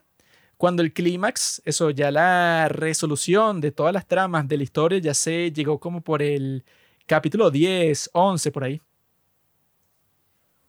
Sí, totalmente de acuerdo. Eh, pero, ay, me olvidé lo que iba a decir, chicos. Eh. Estaba como que sí, sí, estaba concentrada en lo que iba a decir. Así le puso la serie al final de la, la broma. Fue como que. ah, eh, Oye, ¿y qué tal si juntamos a estos dos personajes que quedaron por ahí? Y, y, ajá. Sí, bueno, al Sí. autista con, la, con el otro personaje, la como hermana. ninguno tiene pareja, júntalos. Sí, o sea, la, la cosa fue esa. Pues, o sea, yo creo que tenía un gran potencial. No sé si este está basado en un webtoon, creo que no. Eh, No, no, no, no estaba Bueno. fan. Ya se acordó, ya se acordó. bueno, No, iba a decir, solamente iba a contar de que el, o sea, el drama hubiera sido chévere máximo, máximo en 12 capítulos. Sí. Porque con toda la extensión que hubo, o sea, estaba de más, 16. bueno, es que ya con la cosa del coma, eso se ve que era para extender todo, porque bueno, si ella simplemente no entraba en coma cuando se despierta, dice que mira, el que me secuestró fue él. Y ya, y listo. Entonces ahí ya te ahorrabas todo el tiempo, entonces ella te cuenta toda la historia y, y bueno, y eso, y se Listo. quita la estupidez de que viene su madre biológica. En eso del coma se inventaron como cuatro capítulos. E incluso esa estupidez y que, no, el tipo se llegó a matarla, pues. Sí, sí. Eh, que- Entonces que, bueno, la otra tuvo que pelear con él. No, sí, él que entró vestido todo de negro con una gorra así, o sea, como el tipo más sospechoso del mundo, a la habitación de lujo en donde estaba la tipa en coma. O sea, eso es, o sea, Sí. cómo tú pasaste por todos los filtros y que, ah, cómo vas a dejar entrar a este tipo todo raro a la habitación de la paciente más frágil, o sea, que está en coma. Qué mentira. Sí, o sea, el tipo entró ahí que sí, bueno, a matar. y que, bueno, ¿no crees Para, que para estrangularla así y que, bueno, sí, nadie se va a dar cuenta. O sea, tú pasaste, o sea, eso, por la puerta principal y supongo que también vas a salir por la puerta principal. Entonces, ¿cómo no se van a dar cuenta de que fuiste tú? Sí, o sea, esas eran como las inconsistencias ya que uno empieza a ver en la serie, todas esas cosas. Y bueno, no sé, en general yo me voy a quedar es con la patada de Choi Chiyol, eh, con esa relación ahí un poco extraña, ¿no? Pero eh, sí me pareció bien desarrollada dentro de todo, una relación madura. Eh, me parecía como raro, ni siquiera podían dormir juntos, pero bueno, después se casaron y ella persiguió su carrera en Mm, educación física. Muy, muy grande ya para esas cosas. Sí, y que están viejos para la gracia. Ah, Eh, No, bueno, pero Cuando pues, fue toda la parte de decir que no, es que él tuvo un sueño en donde la besó sí, y luego se dio cuenta que eso no fue un sueño, sino que la besó en verdad. Y eso fue como que, oh, no puede ser, la besó por primera vez. Y que bueno, eso tiene sentido cuando es un drama, bueno, de gente que, no sé, como son que tiene, sí, eso. 17 años, adolescentes, 18. sí. Pero sí, ya son lo unos... que a veces no me gusta de los dramas cuando ya son gente un poco mayor, que ya tienen profesión o son adultos, y como que van mucho al, al, ya al cliché, pero de adolescentes, de Sí. los que están en el colegio o eh, preparándose, como que sí, o sea, sí es tierno y gracioso en cierta parte, pero no es de acuerdo a su edad, ¿no? Te podrían surgir otros conflictos, ¿no? Dentro de, de su ámbito, de, de lo que están, de acuerdo a su edad, Claro. ¿no? Porque eso- En Something in the Rain sí creo que lo hicieron bien, porque en ese la mujer que es mayor que él es la que da el paso para acercarse a él. Y no se siente raro, sino que lo hacen poco a poco y tal, y ya los problemas que tienen son como que eso, pues, o sea, que la mamá no Mm. los quiere aceptar porque ellos están como que muy cercanos desde que eran niños y ya tal. De acuerdo a eso. Sí. Sí. No es un conflicto y que, ay, pero yo no sé si le gusto, porque yo no estoy cerca de él. Y que, bueno, ya si tienes 35 años, no sé, o sea, no creo que tenga 50. los mismos problemas ya. 50 y 40. O sea, en cierta parte se podría como que justificar porque ella no tuvo más pareja, ¿no? Ah, Pero sí, también raro, en pero- Home Cha Cha Cha también hacen lo mismo, de que no, ellos no pueden estar juntos, que nadie... Sí. Sí. Pero porque... Cuando dije que ya ustedes son unos viejos, sobre todo en Hometown, cha, cha, cha, ¿a quién le importa si están juntos o no? O sea, ya eso es su problema. Sí, sí. Vamos a ver. Igual yo creo que el director, no sé, es interesante. Ojalá haga algo romántico. Ese ya, creo que hizo también la de King Eternal Monarch, que no la hemos visto, pero que dicen que es buena. Mm, Ah, sí. Pero Mm, esa, ¿la esa sí, al principio, pero después muchos Es buena. temporales, y no. Van a renegar, ¿quieren renegar? Esa Sí, creo que eran como renegar. 24 capítulos. A mí, me, a que mí me no, estresaba. Son me 20, muchos. 20 estresaba. capítulos. 20. Me estresaba porque después como que Muy en largo. los saltos, en los saltos como que ya se Ese nos lo, han, marearon también, creo. nos lo han recomendado bastante y que no, que tiene como que una cinematografía muy buena y tal, pero ah, eso sí. eh, Ah, es bueno. como que muy largo. O sea, no Mm. me motiva Tedioso mucho. Sí, también es muy... Es que es el regreso de Lee Min Ho también. Pero es que tuvo mucha conocido. expectativa. Y Sí. yo creo que fue por eso. Ajá. O sea, por la expectativa es que todos lo vieron y hubo gente que sí le gustó, todo, todo. Mm, Y otros que lo no les gustó. Y yo estoy en... Me gustó el, el principio, pero el final... No. Hubiera preferido algo más trágico incluso. concho. A ver. Ay, hola. Sí, porque yo vi unas No sé a qué teorías te refieres en locas. específico, pero. O sea, so- una, es que hay saltos en el tiempo, sospechoso. pues, ¿no? Y No. sobre todo porque tenemos a la protagonista de Goblin, ¿no? O sea, con ese final que nos destrozó Ah, a todos. Entonces, como Sí, Sí, hubo sí. teorías que, o sea, fueron más trágicas, pero en cierta parte se podría entender. Y no al final que nos dieron, que me pareció muy light Mm. para, para el drama. ¿Cuál va a ser su próximo drama, chicos? ¿Qué están viendo? ¿Qué Eso están era viendo? lo que les iba a preguntar Boys porque nosotros por el momento no tenemos así ninguno principal. Yo es estoy Débora. viendo ahí Débora. Ahí está. Bora de Bora. No, yo Dora. no lo- Sí, Ah, yo sé cuál es ese. Con sí, con, con Sony. ¿Por Pero está bueno, dónde lo o sea, están viendo? Chévere. A mí me puse, me puse a llorar porque llega un momento donde te, o sea, te identificas tanto, o sea, es como que te mimetizas al momento de una ruptura y es tan Mm, real. Por primera vez Ah, siento que no. es tan cómico si no lo hacen tan real. Entonces siente su sufrimiento. Entonces, me encanta lo, lo versátil que hemos visto que es últimamente Sunny con el tema de Snowdrop, porque su giro completamente. Entonces, en esto también como que eh, es mucho más sweetie, pero también es como que se deja ver vulnerable, ¿no? O sea, es una vulnerabilidad, pero dentro de todo mantiene su empoderamiento de mujer, porque en sí ella es la protagonista más que el hombre, ¿no? Entonces, es chévere. A mí me está gustando, me está gustando. Tiene el capítulo 5 o 6, creo. Y ya va por el octavo o el doceavo. Ese por que lo está. están viendo de Débora, Bora, Bora, Débora. Bueno, yo por Telegram. Ah, Ah. Ilegal, ilegal. esa es la, La forma más banda. piedrera de ver una serie por Telegram. Hay otro también con el de, el de la Gloria, el chico. Se me tienen Lido contigo. Hyun. Ah, ya sí. Sí, eso es de una Este, mamá. que tiene retraso. Tiene retraso, el chico. Ah, ¿Quién? pero en la vida real. El chico tiene retraso. Este No, sí, no, en y le drama. explica. Y ¿Quién le tiene? explica a la Ah. mamá, sí. ¿Cómo se llama? ¿Quién yo? No sé, no sé cómo se llama. Yo no no sé tengo. cómo se llama. Es nueva, recién está saliendo. ¿Cómo se llama? Pero no hay muchos. O sea, no hay Ah, muchos así como que peguen y que sean wow.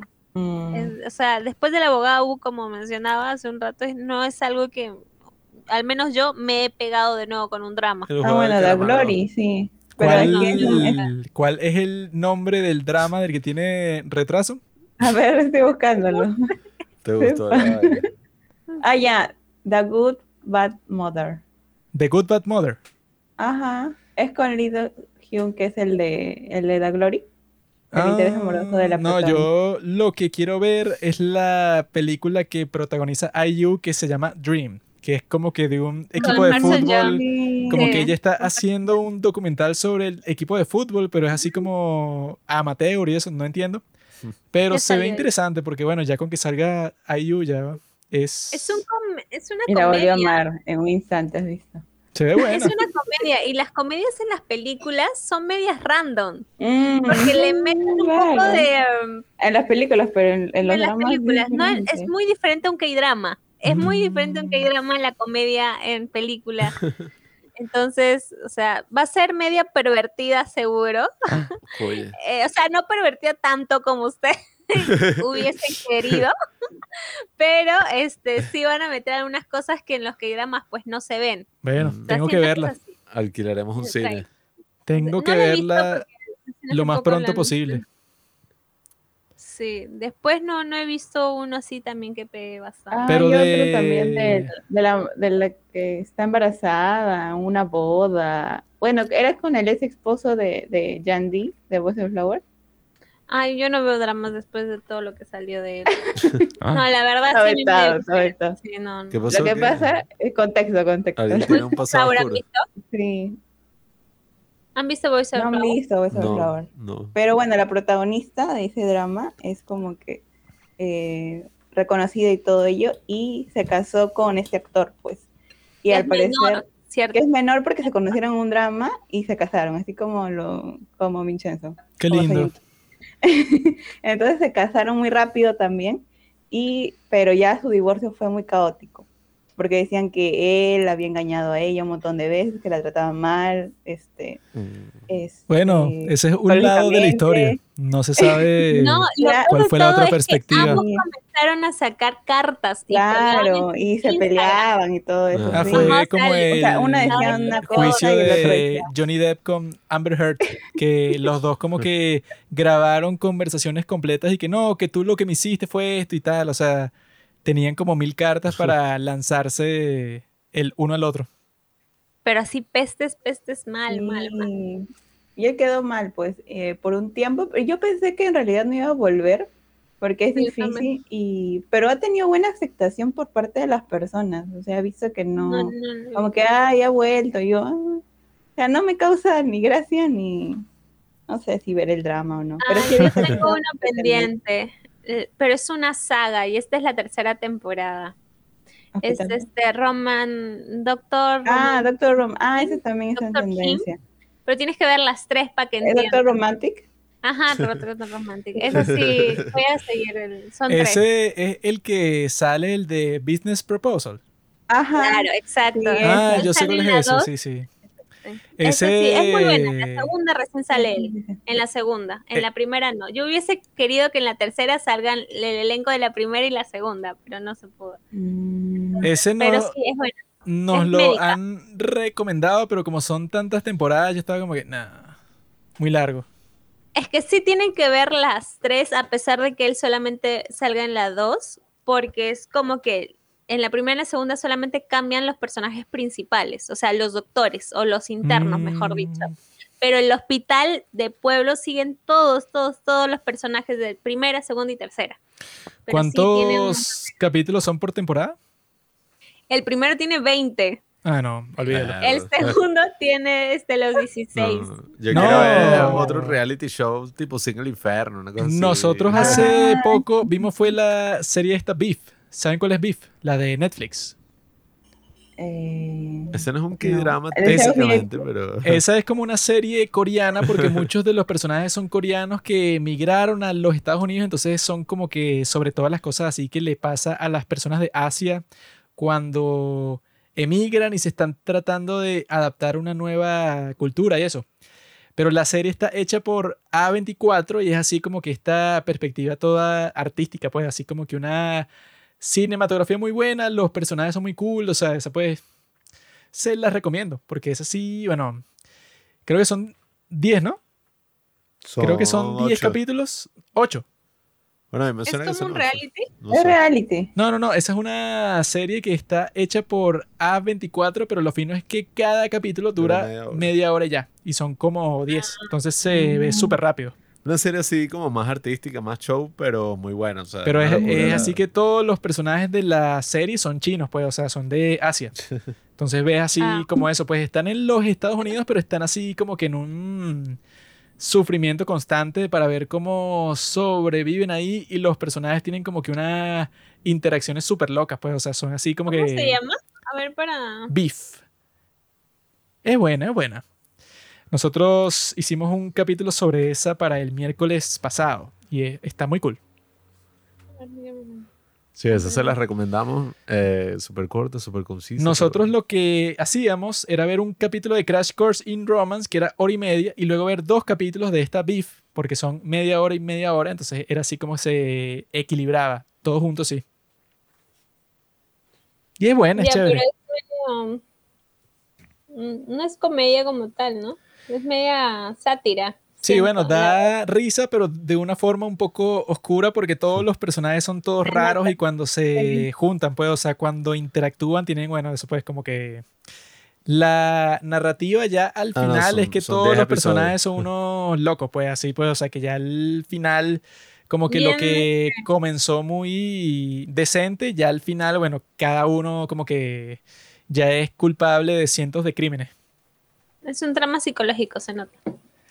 Es O sea, chévere, es chévere. sí. Son 10 Me gustó. episodios. Me gustó mucho. 10 episodios de media hora y se ven rapidísimos. pues, o Sí, sea, sí. Te aseguro que si los ven, lo van a terminar que sí en tres días.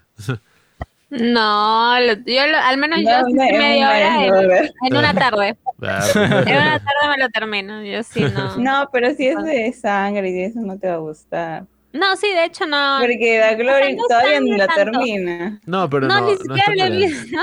Entonces no, no es de sangre, o sea, se nota que es psicológica. Sí. No, es más, es más psicológica. No matan a muchas personas en esta serie. Muchas. Como a una, dos Ah, por ahí. No. Sí. Pero, Pero bueno, bueno. agradecidos de una nueva oportunidad de compartir aquí con nuestras amigas. Además que qué drama que están activándose en todas las plataformas. Ahora sacan el podcast ahí grabado en YouTube, las pueden buscar por ahí, las pueden seguir, dejarle algunos chistes de mal gusto de nuestra parte. Eh, y bueno, nada, siempre es un placer poder ver una serie así como esta y después discutir larga y tendidamente con gente que también le apasiona mucho el tema de los K-drama. Y bueno, vamos a ver, vamos a ver qué cosas nuevas se vienen por ahí, qué otros K-dramas cool van saliendo este año. El año pasado fue súper cool para los K-drama, con la abogada Wu y creo que Crash Course in Rome, eh, perdón, ¿cómo es que se llama? Eh, Business Proposal.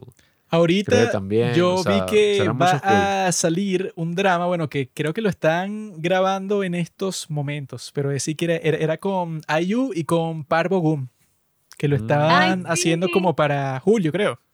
Uh, Hay otro también entre Park Shin Ye y mi no sé qué. El de lo- los herederos. Sí, esos dos este, quiero verlos. Y Se ven buenos. sobre todo porque Park Shin Ye ya tiene treinta y tanto y va a ser escolar de nuevo. Entonces, No. entonces no quiero ver el colegio. eh. élite. Entonces, sí. Quiero ver sobre todo la de IU para ver qué tal, porque bueno, ella es una gran actriz y una gran persona también. Hablando la de. IU, eso, este, no, no hemos este, discutido acerca de ello. Yo este, ahí tiene una noticia que justo acaba de salir cuando Ah, estamos ya, sí, grabando. sí. ¿Qué tienes? Salieron dos, ¿ah? De No, un Ayu. accidente. No, Se suicidó. es que, hay- que Ayu Maldita no. sea. Siempre pasa algo seguido. Dice, A ver si Ayu es una espía norcoreana. Ah, Ya. Haters difunden folletos impresos con rumores de la cantante. Son rumores, es pero, igual, ¿cómo le van a poner que es una espía Siempre lo supe. La espía más efectiva de toda la historia de Corea del Norte se infiltró en todas las industrias. La cultura. Se casó con un coreano del sur. La tipa está. La espía que amé. Y hay otro de plagio, creo. Ah, ¿no? sí, de plagio también. Que salió. Déjenla en paz. Dejen a Britney en paz. Ahora sí, o sea, en el- este episodio pueden ver que anteriormente no decía eso. No, bueno, ella ya no es mi mujer, pero tampoco la no. tienen que castigar así, pues. Mi ex. Habla del Sí. despecho. Ella se portó mal, pero tampoco es para que le destruyan la carrera. Tampoco así. Ah. No. Pero ya yo me cansé de ella. Ya yo estoy frente a otras féminas más atractivas. Pienso yo. no, señores, lo que acaban de escuchar es el despecho. Yo vi que ustedes nos mencionaron en su capítulo ese en donde dicen que la, bueno, en el caso de Daphne, que la primera vez que tú escuchabas de New Jeans fue cuando yo les dije en mis stories que New Jeans era la única agrupación de K-pop que existe, que todas las otras son una porquería. Y eso Sí, me gustó verlo porque significa eso, pues, o sea, que yo compartí, o sea, yo te compartí New Jeans y tú te convertiste en la fan número uno ahora de New Jeans partiendo de eso, pues, o sea, de esa Gracias promoción. Claro. Gracias a los fans del cine. no, de hecho, tu episodio sobre específicamente de New Jeans, este, sí, sí me gustó bastante porque hubo, eh, aparte de todo, aparte de todo el humor que puede haber ahí, o sea, sí hubo contenido bastante este, relevante y sobre todo que, que se desconoce, que así nomás no se habla, habla el tema del trasfondo de lo- del videoclip de Dito, me gustó el, el- el punto de vista que le habías dado, entonces, de hecho, sí, sí compartí, sí los escucho, chicos, sí los escucho. Ese es el mejor video musical de todos los tiempos, pienso yo. Dito. Muy bueno, sí, de hecho, sí, es muy Me gustó mucho esa historia, así que si parte 1, parte 2 y tal, y que está grabado como si fuera una película y todo. Yo dije, coño. El tipo que hizo ese video, yo vi que está haciendo una película ahora, y esa seguramente va a ser la mejor película de toda la historia de Corea del Sur. Van a utilizar, no, no creo que lo utilicen a ellas. Imagínate que sabe. imagínate. Sería genial. No, bueno, yo lo que vi hace poco es que esta Danielle va a hacer la voz de la sirenita en coreano. Ah, sí. Lo ¿En cual serio? Sí. Oh. canta Qué las canciones y todo. Entonces, bueno, es- eso como siempre pasa en Corea, surge una controversia y que no, es que ella cuando canta en coreano, como que se le nota que su pronunciación no es 100% nativa, sino es 99,9%. Así, o sea, hay así como que Los Por- netizens. ¿Por qué la escogieron a ella y no a una actriz así coreana, pero que solo use su voz, que se, que se concentre 100% en eso? Y que, Ahí está, ¿ves?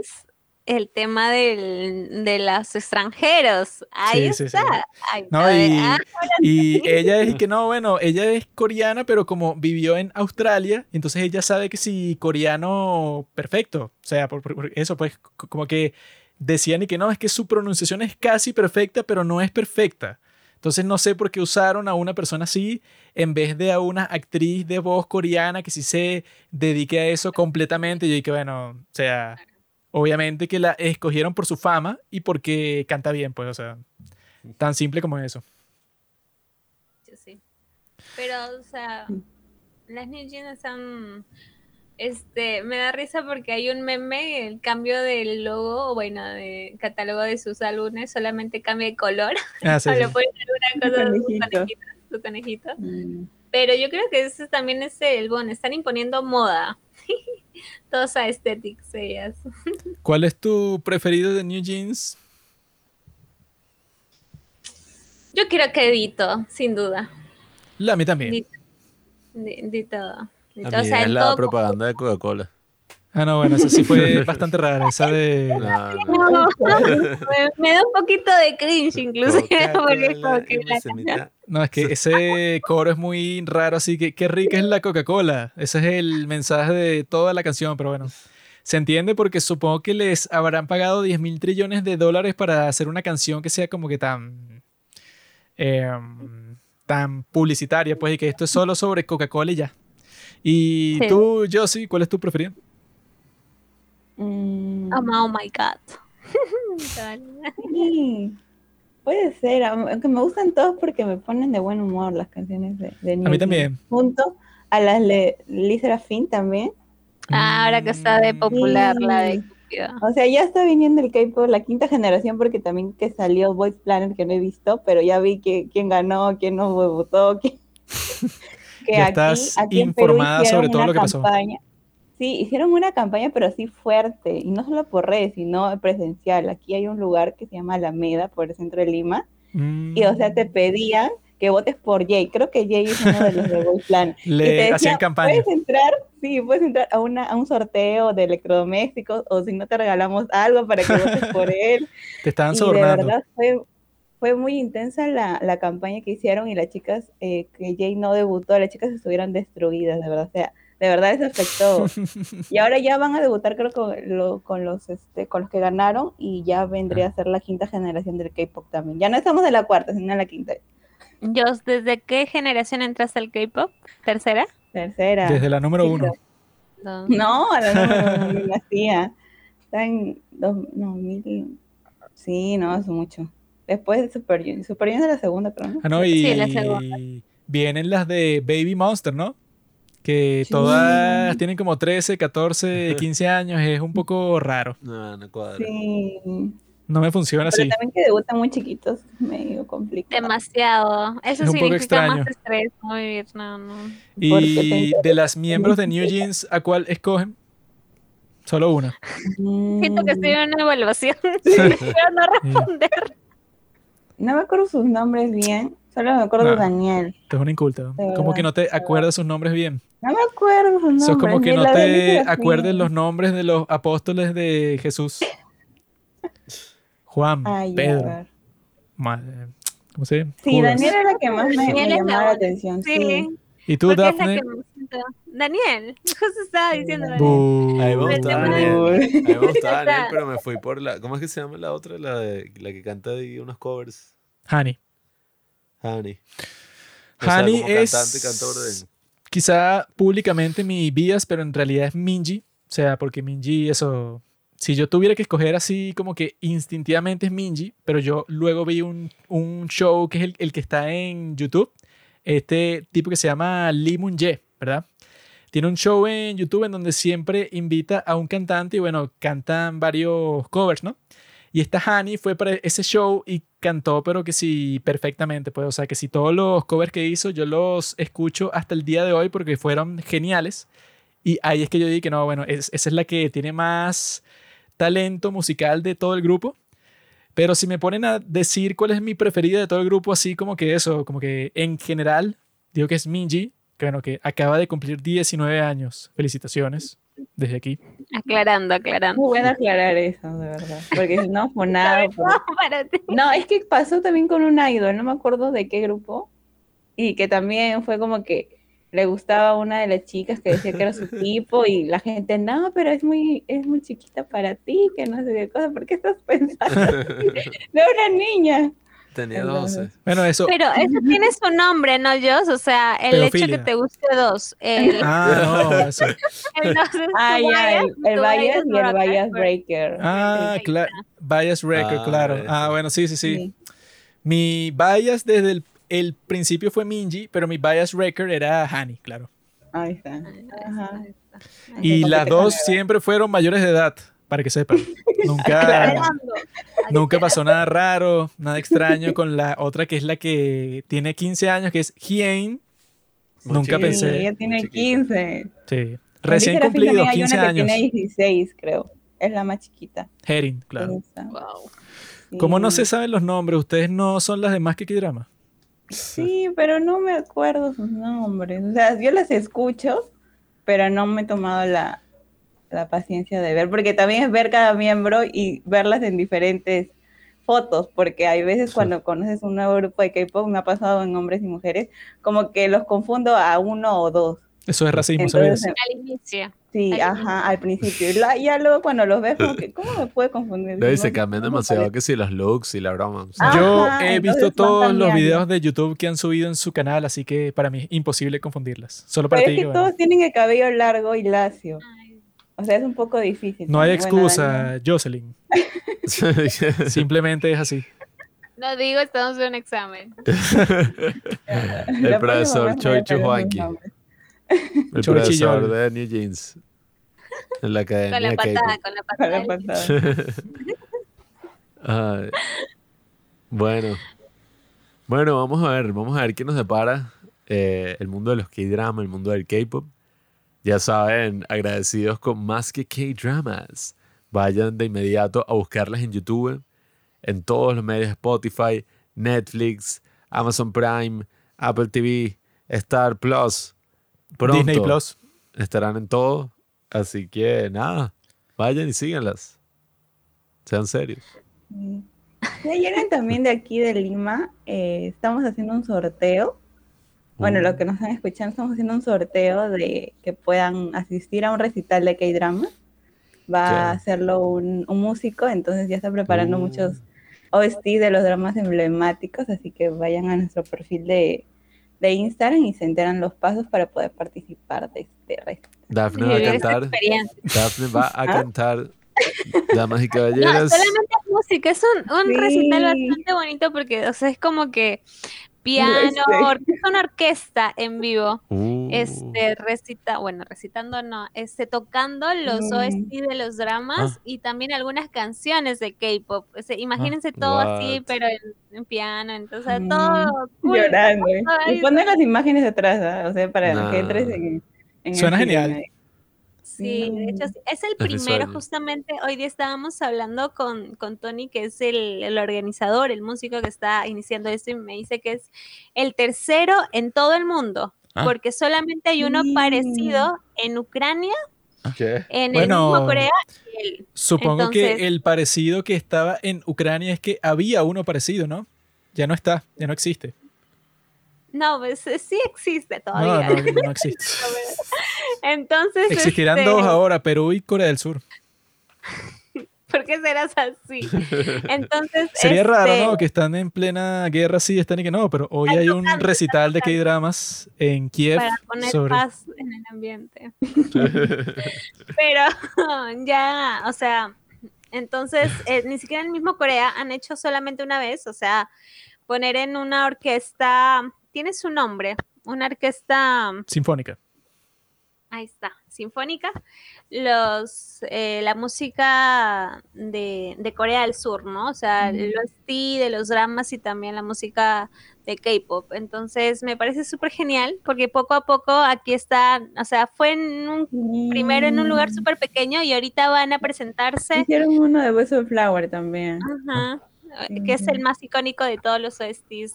Si has Mm. estado en el mundo del K-drama, tienes que haber escuchado el OST de Voice of Flower, que es Tienen que ver Voice No lo he escuchado. Si llegan a hacer alguno de Snowdrop, lo si hacen uno sobre Snowdrop, nos avisen que vamos a ir a quemar el, la sala de conciertos. No, no. No. Lo, único, lo A mí- único bueno de todo Snowdrop fue la canción de One Vas a llamar, y- vas a llamar y vas a decir y que hay una bomba en el, puse una bomba en el cerebro y trancas. A mí lo que más me sorprendió y me decepcionó también de este capítulo es que Daphne dijo cuando estaban conversando de si se iban a ir a Corea o no, es que ellas no saben coreano. O sea, son así Ah. las anfitrionas de más que drama y que no, es que como nosotros no nos podemos comunicar en coreano. Y dije, nah. Entonces, no funciona. Lo único, año, o sea, estamos Muy en, en preparación, por favor. Yo pensé que ustedes dos Ya eran expertas en coreano vocales están 100%. ganando. Si ustedes, los que nos están oyendo, quieren ser expertos en coreano, pues busquen más programas en YouTube y ahí en nuestros episodios les damos, les aprendemos. Tenemos una maestra en coreano Una maestra directamente y vive en, Corea. en Corea Yo del Sur. pensé que ustedes ya estaban, bueno, podían tener una conversación de tres horas sobre cualquier tema con cualquier coreano. En coreano. cualquier coreano en coreano. No, es muy difícil, todavía no estamos en esa capacidad. Pero están en camino. Estamos en camino, estamos en Mm, camino para poder Bueno, aprender. cuando sí. ya hayan llegado al destino de ese camino, ya se van a poder casar con su coreano sin ningún problema. Ya no tienen excusa y que no, es que yo no me puedo comunicar y que no, ya puedes. Él los quiere casar y llevar y Ajá. quedar y que nos quedamos allá para que no haya competencia en nuestro podcast. No, bueno, pueden seguir grabando el podcast desde allá, pienso yo, sin problema. Incluso con internet más rápido y todo. Sí. Con, en coreano. Claro. Ya, en coreano. se ya. suben dos segundos desde Corea del Sur. De Seúl, desde el mismo Seúl. Pero bueno, sí. amigos, ahí lo tienen. Estas chicas no quieren ir a casarse en Corea del Sur y yo sí quiero. Yo creo que esa es la medida de, todas las cosas. Yo creo que en este caso yo he triunfado, porque yo sí lo haré. Así que nos veremos en un próximo capítulo en donde, bueno, hay que ver cuál es el próximo drama que vemos, que no sé cuál, cuál puede ser. Tengo unos en mente ahí, pero bueno, quiero que sean cortos, no los que, bueno, como el que recomendó Daphne de tres temporadas no me funciona, así que si ustedes me pueden recomendar uno de una sola temporada, lo voy a recibir con los brazos abiertos. Así que ya saben, Bora, Bora devoradora. Bora devoradora. No estudien mucho porque bueno, eso es una pérdida de tiempo, simplemente Esa es la conclusión del, del K-drama. simplemente No estudien. no estudien y métanse en el mundo de las drogas. No. No estamos de acuerdo nuevamente con lo que